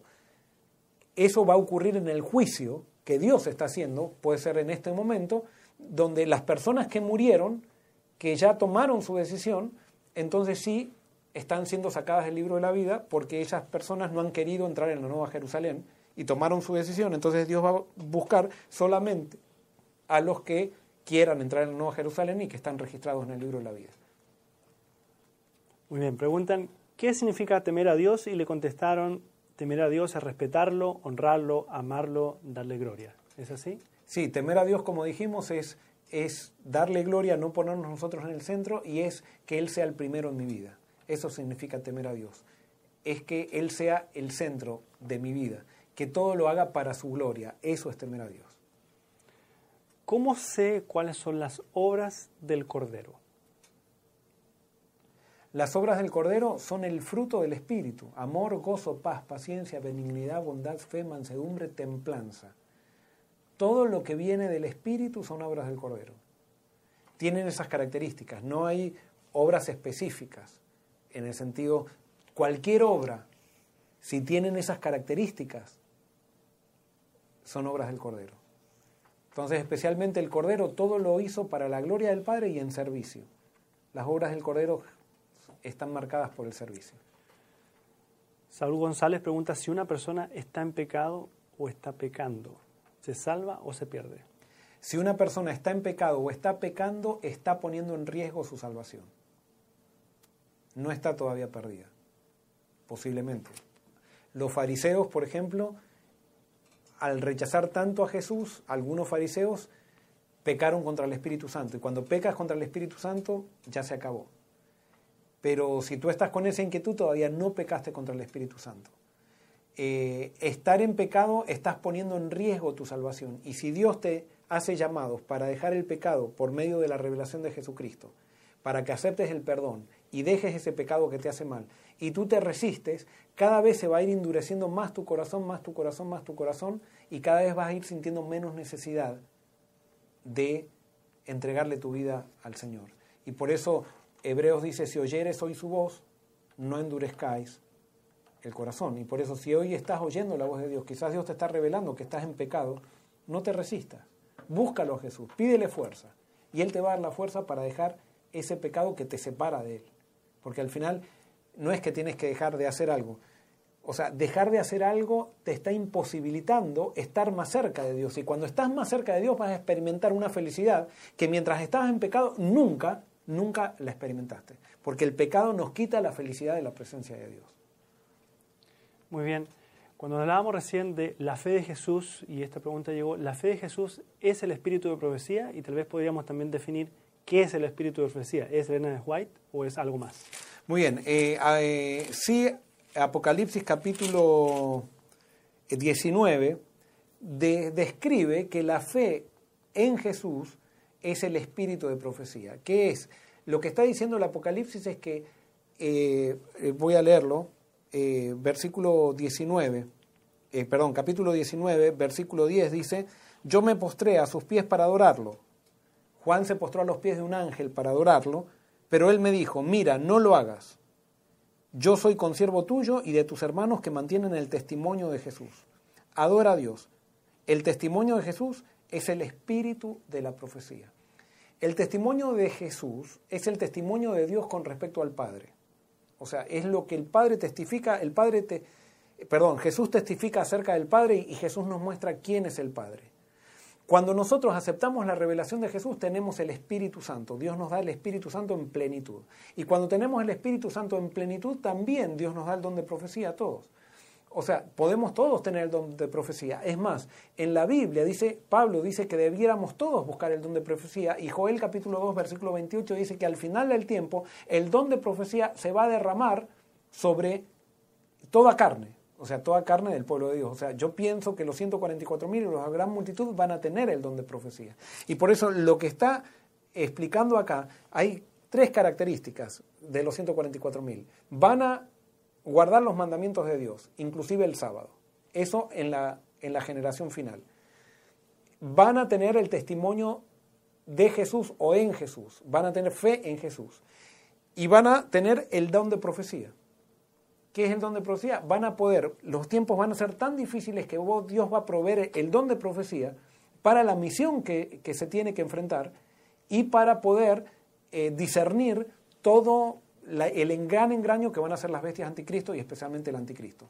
Y por eso, eh, eh, sí, es el don de profecía, pero no en una persona puede darse, pero eh, decir, por ejemplo, como recién, que Elena de Huay es el don de profecía. No, es, es contrario a la Biblia. Ella tuvo el don de profecía y cada uno tendrá que analizar si lo tuvo o no, no. Yo no te puedo decir, esta persona tiene el don de profecía. Cada uno tiene que analizarlo de acuerdo a la Biblia. Este, ahora, decir que una persona es el don de profecía es un error garrafal teológico que va en contra de la Biblia. Muy bien, las personas que dudan de guardar el sábado, porque quizás no saben lo que es guardar realmente el sábado, ¿podría explicar cómo se debe guardar el sábado?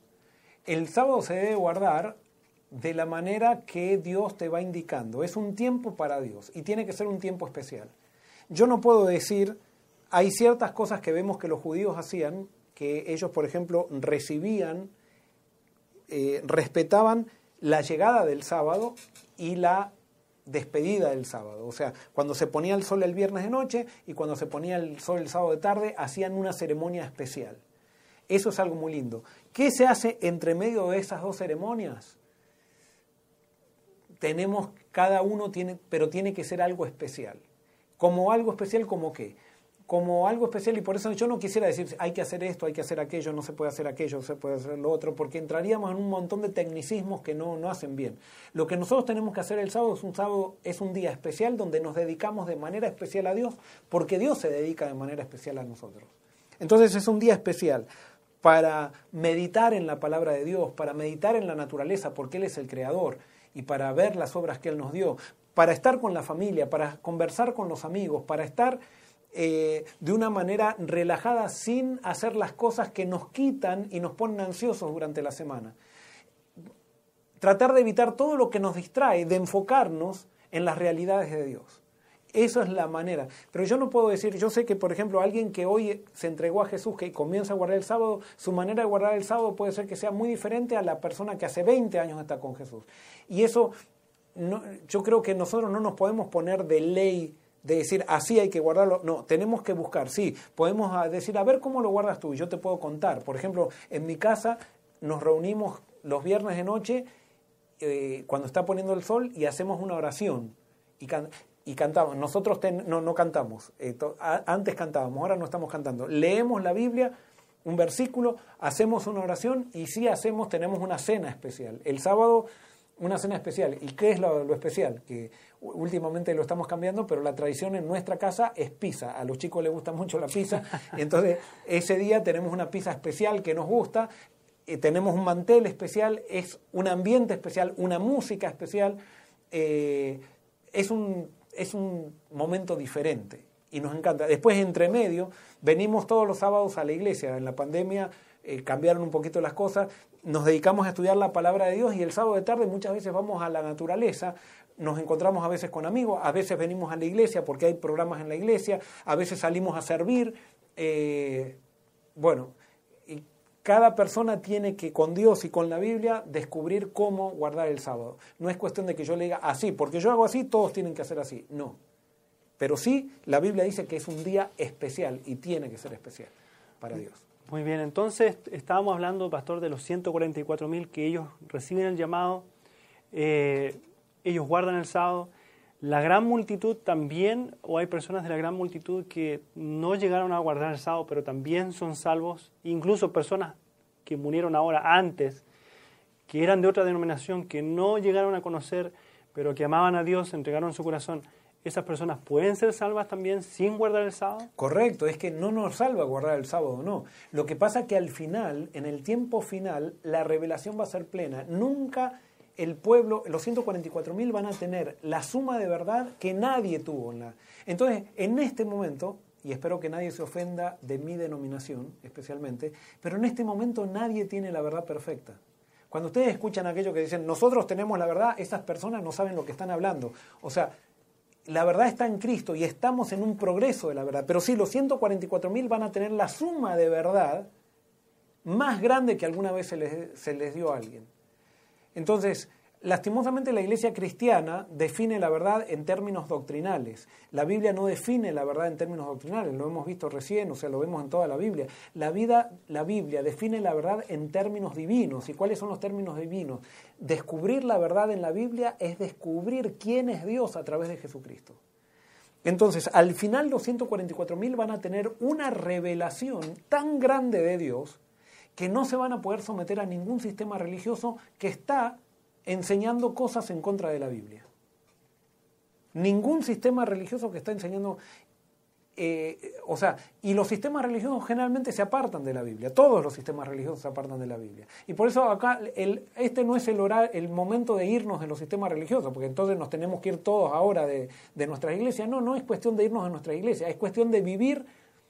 Tú tienes que elegir el lugar donde puedes vivir la verdad de manera más completa. Y esa es la iglesia de Dios. Y esa es la iglesia de Dios. Ese va a ser el movimiento final de Dios.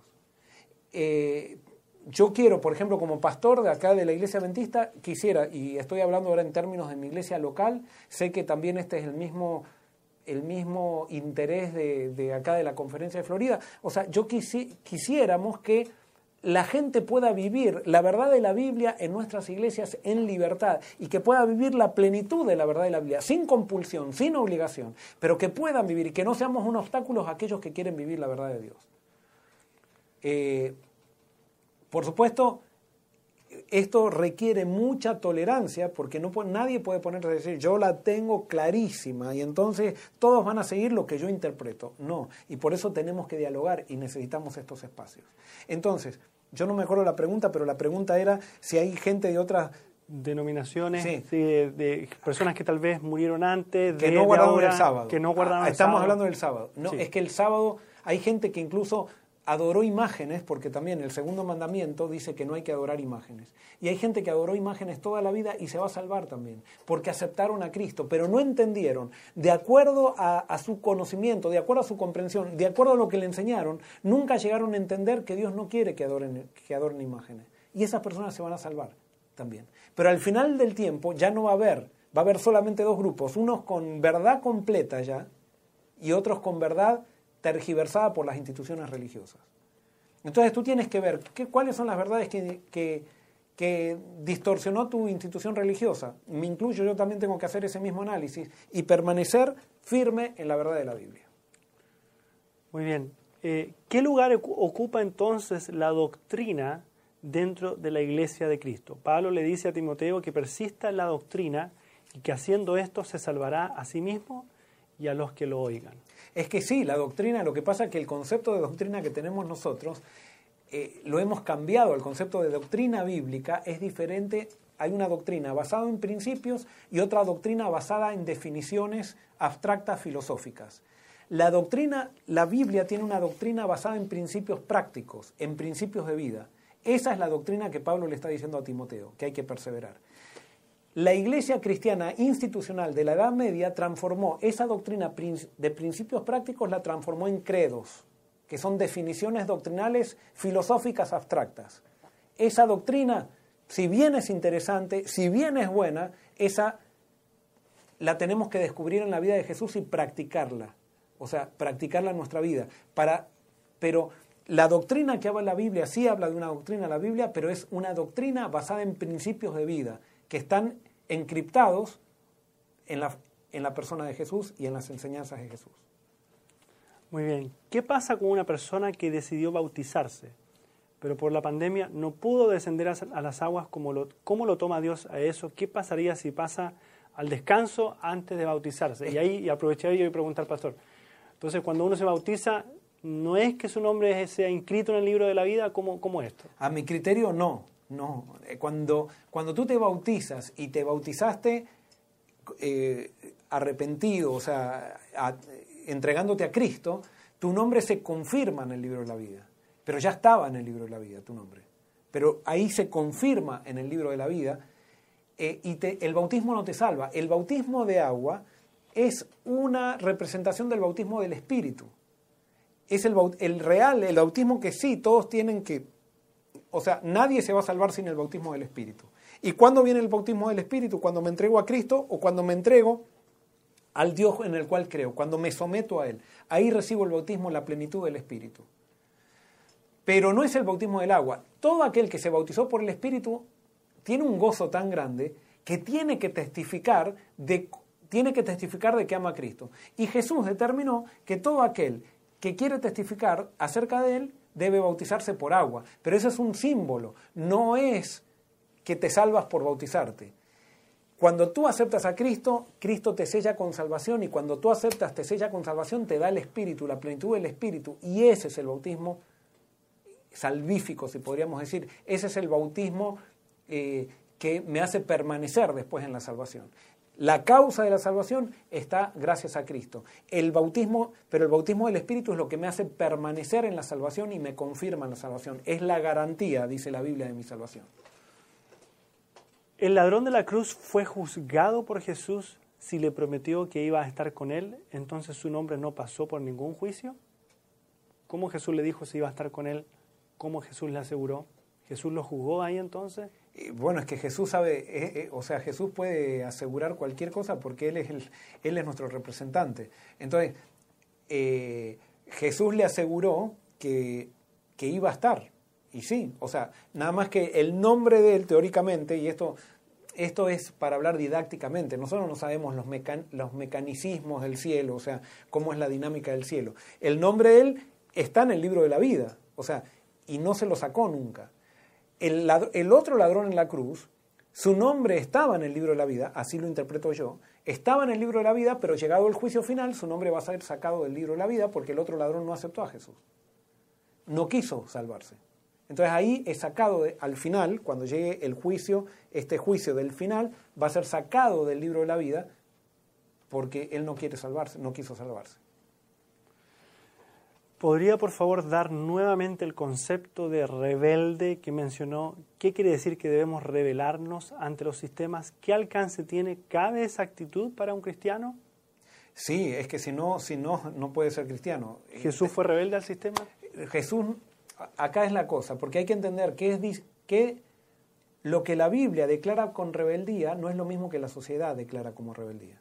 Entonces, por eso, si vamos a hablar en términos sociales o en términos bíblicos, en términos bíblicos, la Biblia me enseña que yo no puedo someterme, que no puedo someter mi conciencia, es un pecado someter mi conciencia a otro ser humano o a un sistema humano. Entonces yo, ahora, eso no quiere decir entonces, porque la Biblia me dice que yo tengo que seguir las autoridades. Por ejemplo, alguien, rebelde puede decir, bueno, yo hago lo que quiero y me paso un semáforo en rojo. No, el semáforo en rojo es una ley de orden y tengo que respetarlo y los principios de la Biblia me exigen que respete el semáforo en rojo, porque si no estoy poniendo en riesgo la vida de otras personas. Pero cuando las comunidades religiosas me quieren a mí decir cómo tengo que vivir mi vida con Dios y me quieren imponer eh, las cosas que Dios quiere, eso no es correcto. Y yo tengo libertad de, yo, de yo seguir mi conciencia con respecto a lo que Dios quiere para mi vida. Eh, y eso es lo que muchas veces no entendemos. Eh, esto está muy, muy poco claro en, en, el mundo religioso actual y por eso hay tanta confusión, porque no entendemos cómo Dios actúa, la libertad que Dios da a cada ser humano. Entonces la gente tiene miedo y dicen, ah, entonces eh, todo va a ser un viva la pepa, porque cada uno va a hacer lo que quiera, que esto que lo otro. Es que en ningún lado dice que tú, por supuesto, las comunidades tienen ciertas normas eh, espirituales y sociales que las ayudan a funcionar mejor y a ser más efectivas en la misión. Nos ponemos de acuerdo en muchas cosas, pero nos ponemos de acuerdo en principios bíblicos.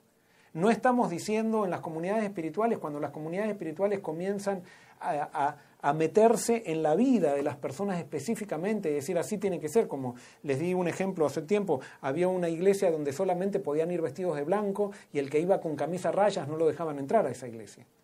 Y decían que era rebelde porque no quería ponerse camisa raya. Entonces esa persona eh, vino a preguntarme a mí y me hizo, pero eh, pastor, ¿yo soy rebelde? O, pero ¿en dónde dice la Biblia que hay que ir con camisa rayas a la iglesia? Eh, perdón, camisa blanca. Ah, no, pero había un grupo de gente que había determinado que así había que ir a adorar cada, cada semana a la iglesia. Esos son convenios sociales que no estamos obligados. El que quiere lo hace, el que no quiere no lo hace. Hay cosas claras en la Biblia en las cuales nos ponemos de acuerdo y decimos, esto nos va a representar. O sea, son principios en los cuales todos vamos a concordar. Pero así todo, nosotros no tenemos, como seres humanos, la, eh, eh, la autoridad para obligar a personas. Para obligar a personas. Porque la religión no se obliga. La religión, la verdadera religión de Dios se contagia, se motiva, pero no se obliga. Muy bien, ¿alguna Sí, otra Sí, pregunta? hay, hay un montón, pero estamos ahí tratando de seleccionar, pastor, pues ya son más a las 9 de 11 y entonces... Y yo, eh, escúchame, yo todavía no terminé con los otros dos mensajes. ¿Qué- qué bueno, continuamos entonces con... Yo pensé que ya habíamos terminado, así que... Eh, Si no, lo podemos dejar para otro programa, no sé. ¿Son las 9.11 o, o tenemos tiempo? Porque hay más preguntas también, pero, este, no sé, tú toma la Este, decisión. Yo diría, terminamos con los mensajes de los tres ángeles para que nos quede esto claro. No voy a abundar mucho sobre los demás, eh, simplemente para que esto quede claro qué es lo que van a predicar los 144.000. Entonces, vamos al mensaje del segundo ángel. ¿Cuál es el mensaje del segundo ángel? Dice en el versículo 8, capítulo 4, versículos 8, eh, 8 solamente. ¿Qué Dice texto, así. ¿Qué texto, qué versículo? Eh? Apocalipsis 14, 8. Dice así, otro ángel lo siguió diciendo, ha caído, ha caído Babilonia, la gran ciudad, porque ha hecho beber a todas las naciones del vino del furor de su fornicación. Entonces dice, otro ángel lo siguió. En el griego ese lo siguió, también se puede traducir como lo acompañó. O sea, no el, los 144.000 no solamente predican lo otro, sino que predican esto. Ha caído, ha caído Babilonia, la gran ciudad, porque ha hecho beber a todas las naciones del vino del furor de su fornicación. Entonces, ¿Qué, quiere decir esto de Babilonia ha caído, ha caído Babilonia? Primero, ¿qué es Babilonia? Babilonia representa justamente a estos poderes anticristos, a esta religión mundial y universal que se va a levantar al final del tiempo, que va a nuclear a todas las religiones, que no quieran seguir a Dios a través de la Biblia, sino que quieran seguir a Dios a través de un sistema. Entonces va a nuclear a todas esas religiones y va a ser una religión mundial. Y entonces a eso se le llama Babilonia. ¿Y por qué se le llama Babilonia? Porque Babilonia es la capital, en la Biblia es la capital del orgullo, y eso lo vamos a estudiar más adelante. Es la capital de las obras humanas por sobre Dios, poner las obras de, que hacemos nosotros, poner a los sistemas humanos por, por la, por la, eh, en vez de la verdad divina. Y entonces, eh, Dice otro ángel, lo siguió diciendo, ha caído, ha caído Babilonia. Babilonia es el sistema que oprime, es el sistema que utiliza a la religión compulsiva y hace, trata de imponer la religión en vez de tratar de predicar para que la gente se convenza y responda voluntariamente. Bueno, eso es Babilonia. Entonces, cuando dice ha caído, ha caído Babilonia, esto es un mensaje de victoria. Muchas veces yo esto lo, yo lo escuché muchas veces que lo enseñaban como un mensaje diciendo esta es la corrupción de Babilonia. No, esto está hablando de la Babilonia que ha caído. Y ahora tenemos que ver de dónde se saca este mensaje. Este mensaje se saca del Antiguo Testamento. ¿Qué pasaba en Babilonia en el Antiguo Testamento? En el Antiguo Testamento el pueblo de Dios estaba esclavizado en Babilonia. Pero Dios había profetizado que el pueblo de Dios iba a ser liberado y que iba a ser liberado por un rey que se llamaba Ciro. Y Dios profetizó la liberación del, del pueblo de Dios. Entonces, este mensaje está diciendo que este, este sistema que parece tan poderoso, que toda la tierra se admira por este sistema mundial que se va a levantar, este nuevo orden mundial político religioso, esta, esta iglesia institucional que va a dominar a todo el mundo religioso del final del tiempo, o sea, lo que van a decir los, los 144 años, no se preocupen porque ellos han caído, ya viene la sentencia de ellos, o sea, ellos van a caer por, por el resultado de sus propias decisiones. La fuerza, lo único que nos hace, y la confianza en el hombre, nos lleva a la destrucción. Así como Babilonia de la época de los judíos cayó por el rey Ciro, que secó las aguas del río Éufrates para poder entrar en Babilonia y hacerla caer, bueno, los 144.000 van a estar con una fuerza terrible predicando y van a poder decir con certeza de que Babilonia va a caer. Esa Babilonia que todo el mundo le teme, esa Babilonia que todo el mundo eh, quiere quedar bien con esa Babilonia, que todo el mundo incluso recibe beneficios económicos de esa Babilonia, va a caer y es eminente la caída. Como los 144.000 saben las señales, ya saben que la Babilonia va a caer. Pero entonces después viene el mensaje del tercer ángel. Y perdón, eh, una de las cosas que me olvidé, que me olvidé de destacar, dice, ¿por qué va a caer? Porque ha hecho beber a todas las naciones del vino del furor de su fornicación. O sea, ¿qué es lo que convenció? Babilonia convenció a todos los gobiernos de que la religión debe ser impuesta.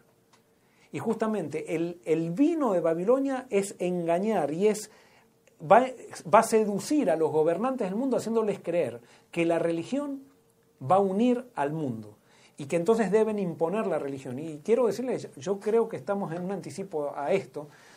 Eh, esto va a venir por el gran fiasco que los sistemas ahora, los sistemas eh, eh, gubernamentales ahora del mundo, cada vez la gente confía menos en los sistemas gubernamentales. Entonces el último recurso de Satanás y de los gobiernos va a ser recurrir al brazo religioso para que la gente crea. La única manera de engañar, ¿cuál es el mejor disfraz para un ladrón? Disfrazarse de policía. ¿Cuál es el mejor disfraz de un, ladrón? Disfrazarse de político y que está eh, trabajando por el bien de la gente. E, ese es el mejor disfraz. O sea, tomar un disfraz de algo que tiene imagen de bueno para esconder algo malo. Bueno, ¿qué es lo que van a hacer los gobiernos? Van a ser seducidos por la religión institucional y la religión institucional va a fornicar con ellos y les va a decir, miren, forniquen con nosotros y úsennos a nosotros para engañar a la gente y para masificar a la gente detrás de una religión mundial, detrás de un sistema, y van a ver que así van a poder tener el éxito que no tienen por medio de la política. Y realmente van a tener ese éxito. Pero entonces los 144.000 van a decir, no, esto ha caído, esto está eh, escrito en un auristo, se llama, esto se llama certeza profética, es un auristo que anuncia un evento futuro. Cuando Dios anuncia algo, es como se acuerdan cuando eh, Dios le dice a Josué, yo ya te he entregado a Canaán en tus manos, y Josué todavía ni había cruzado el río Jordán. Eso se llama certeza profética. Los 144.000 están anunciando con certeza profética que Babilonia va a caer y que la victoria es segura. Esto es un mensaje de victoria. A pesar de que están estos poderes eh, luchando y tratando de gobernar el mundo, no van a poder gobernar ni van a poder someter a los 144.000, a pesar que dice que la bestia los va a matar. Y lo vimos nosotros en Apocalipsis capítulo 11, que eso va a suceder por tres días.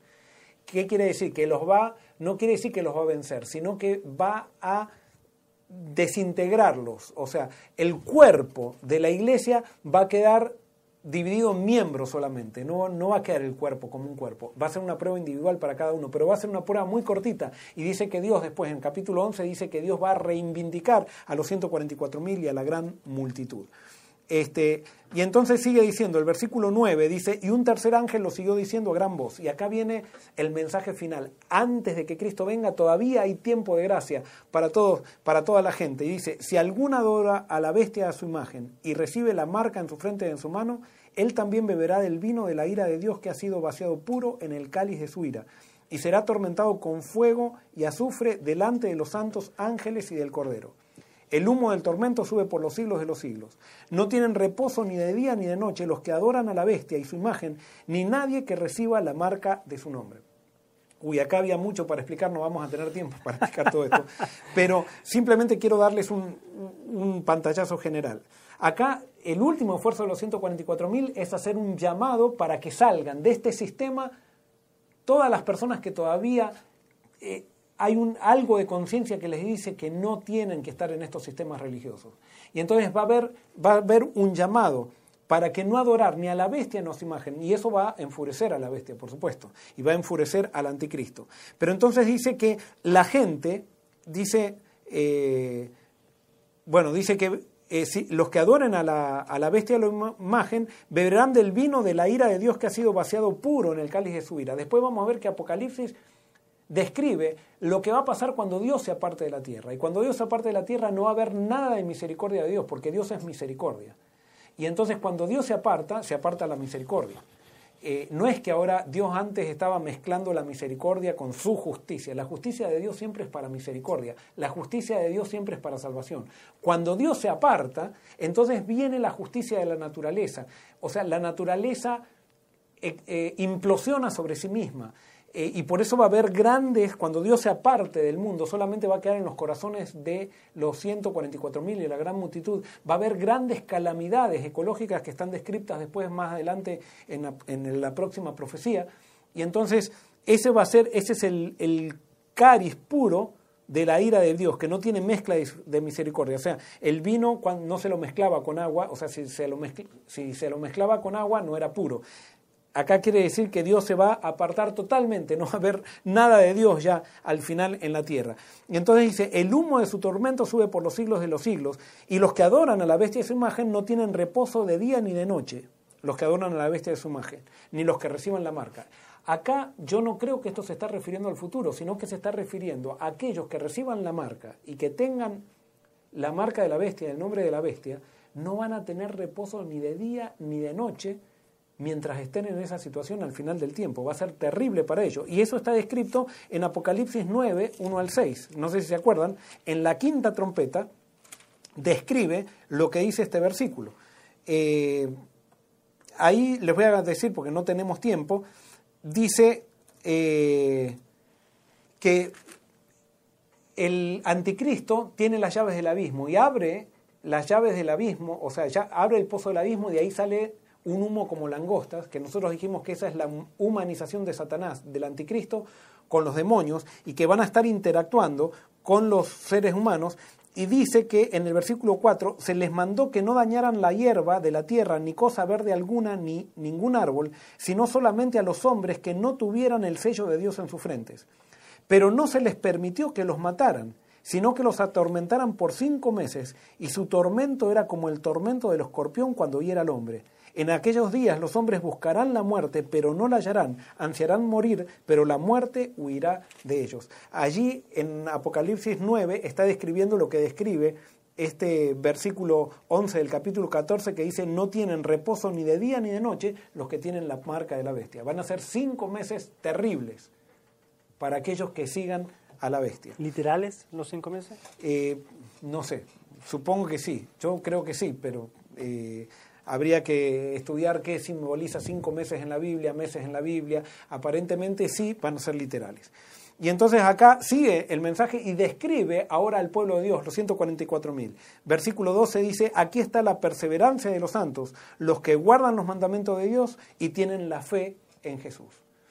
Acá me describe, si alguien tiene dudas, si tú quieres prepararte para ser parte de los 144.000, tienes que ya empezar a pedirle a Dios que te dé estas características.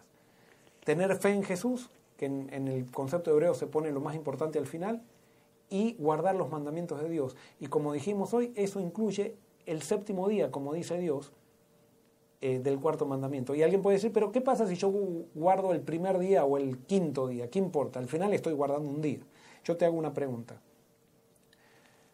Cuando Jesús le dijo a, a Pedro que tire la red para sacar peces del lado que estaba él, del lado para la orilla. Y Pedro hubiera dicho, no, yo la voy a tirar a la red, pero la voy a tirar para el otro lado. ¿Hubiera sacado Pedro los peces? ¿Hubiera sacado? Posiblemente no. O sea, porque las cosas se hacen como Dios pide y no como a mí me parecen. Justamente esa es la diferencia de la religión del hombre y la religión de Dios. Entonces, ¿por qué es el séptimo día? Preguntémosle a Dios, pero Él lo determinó. ¿Por qué es el sábado? Preguntémosle a Dios, porque Él lo determinó. No, pero yo quiero guardar otro día. Tú guarda todos los días que quieras. Ahora tú decides hacer la religión como tú quieres o como Dios quiere. Y entonces sigue diciendo, versículo 13, y oí una voz que decía desde el cielo, escribe, bienaventurados de aquí en adelante los muertos que mueran en el Señor. Sí, dice el Espíritu, descansarán de su trabajo, pero sus obras con ellos siguen. Y entonces dice acá, acá hay algo interesante, dice que estos momentos van a ser terribles, pero que los 144.000 no se tienen que preocupar por la muerte. Fíjense, hasta ese peso Dios se lo va a sacar, porque dice que la muerte para ellos va a ser como un día, que están muy cansados. ¿Vieron cuando ustedes hicieron mucho deporte? Yo los otros días fui a jugar al fútbol acá con un grupo y volví muerto a mi casa. Lo único que quería era acostarme a dormir. Y, y me acosté con mucha con mucha alegría. Las personas que no trabajan, las personas que no están cansados, les cuesta ir a dormir, pero cuando estamos cansados, el dormir es una bienaventuranza. Los 144.000 van a estar tan preocupados por el servicio de Dios que si mueren, según lo que dice acá, va a ser una bienaventuranza. Y termino diciendo, entonces termina este capítulo diciendo que viene una nube blanca y viene Dios simbólicamente con una hoz. ¿Por qué? Porque viene a cosechar, a cosechar a los cereales. Primero las primicias, los 144.000, la gran multitud, y esos los va, los va a juntar eh, a todos juntos en una gran cosecha. Y después viene a vendimiar, dice, a las uvas. Las uvas simbolizan a los impíos. Y entonces eso es lo que describe, lo último en manera simbólica, está describiendo la separación de dos grupos claros, el cereal y las uvas. El cereal representa al pueblo de Dios y las uvas representan a los impíos. Y acá llegamos entonces al final de la cuarta profecía. Y espero que haya quedado claro, espero que haya quedado claro el mensaje de los 144.000. especialmente el Evangelio eterno, temed a Dios y darle gloria porque la hora de su juicio ha llegado. ¿Cómo pasamos el juicio? Solamente a través de Jesús. Y estamos todos refugiados en la sangre del Cordero y en la vida del Cordero, solamente no tenemos que rechazarla. Muy bien, pastor. Ha quedado bastante claro. Si no, entonces pueden ver en los programas, porque los programas quedan grabados eh, tanto en YouTube como en Facebook. Así que ya vamos en el programa 21. Muchos de los temas, las preguntas, las hemos tocado en los programas anteriores, algunas las hemos contestado, otras no. Así que les invitamos a ver los programas anteriores, a hacer el estudio completo de Apocalipsis, porque ya vamos muy avanzados y tal vez algunas cosas están por ahí que no las entendieron bien.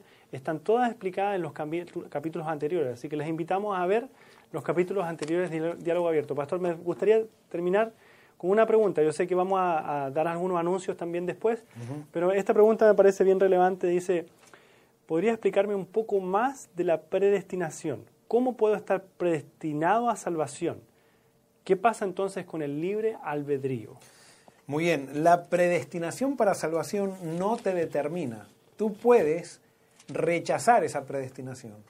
Y justamente eso era lo que estábamos hablando. Tú puedes ser borrado del libro de la vida. La Biblia lo dice no tenemos tiempo, si quieres puedes ir a, cuando estudiamos Apocalipsis capítulo 5, allí hablamos del libro de la vida y cómo podemos ser borrados del libro de la vida. En toda la Biblia dice que podemos ser borrados. Por lo tanto, la predestinación que Dios hace con nosotros no es determinante, es intensiva.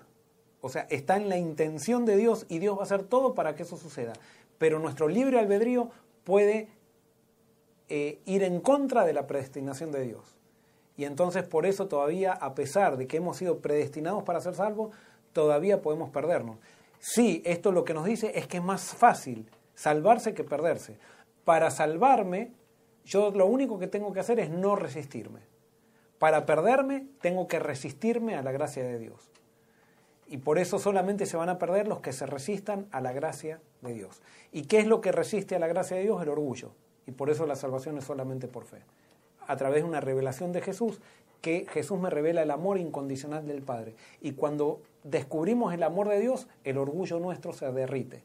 Y por eso es imposible que derritamos el orgullo de la gente sin hablar del Dios que se manifiesta en Jesús. Cuando hablamos de doctrina, lo único que hacemos es que la gente entre a nuestra iglesia, pero que no, no, se entregó a Dios. Tenemos que hablar de Jesús y Jesús y del Evangelio, de la obra que Jesús hizo y cómo esa obra viene a mostrarnos quién es el Padre.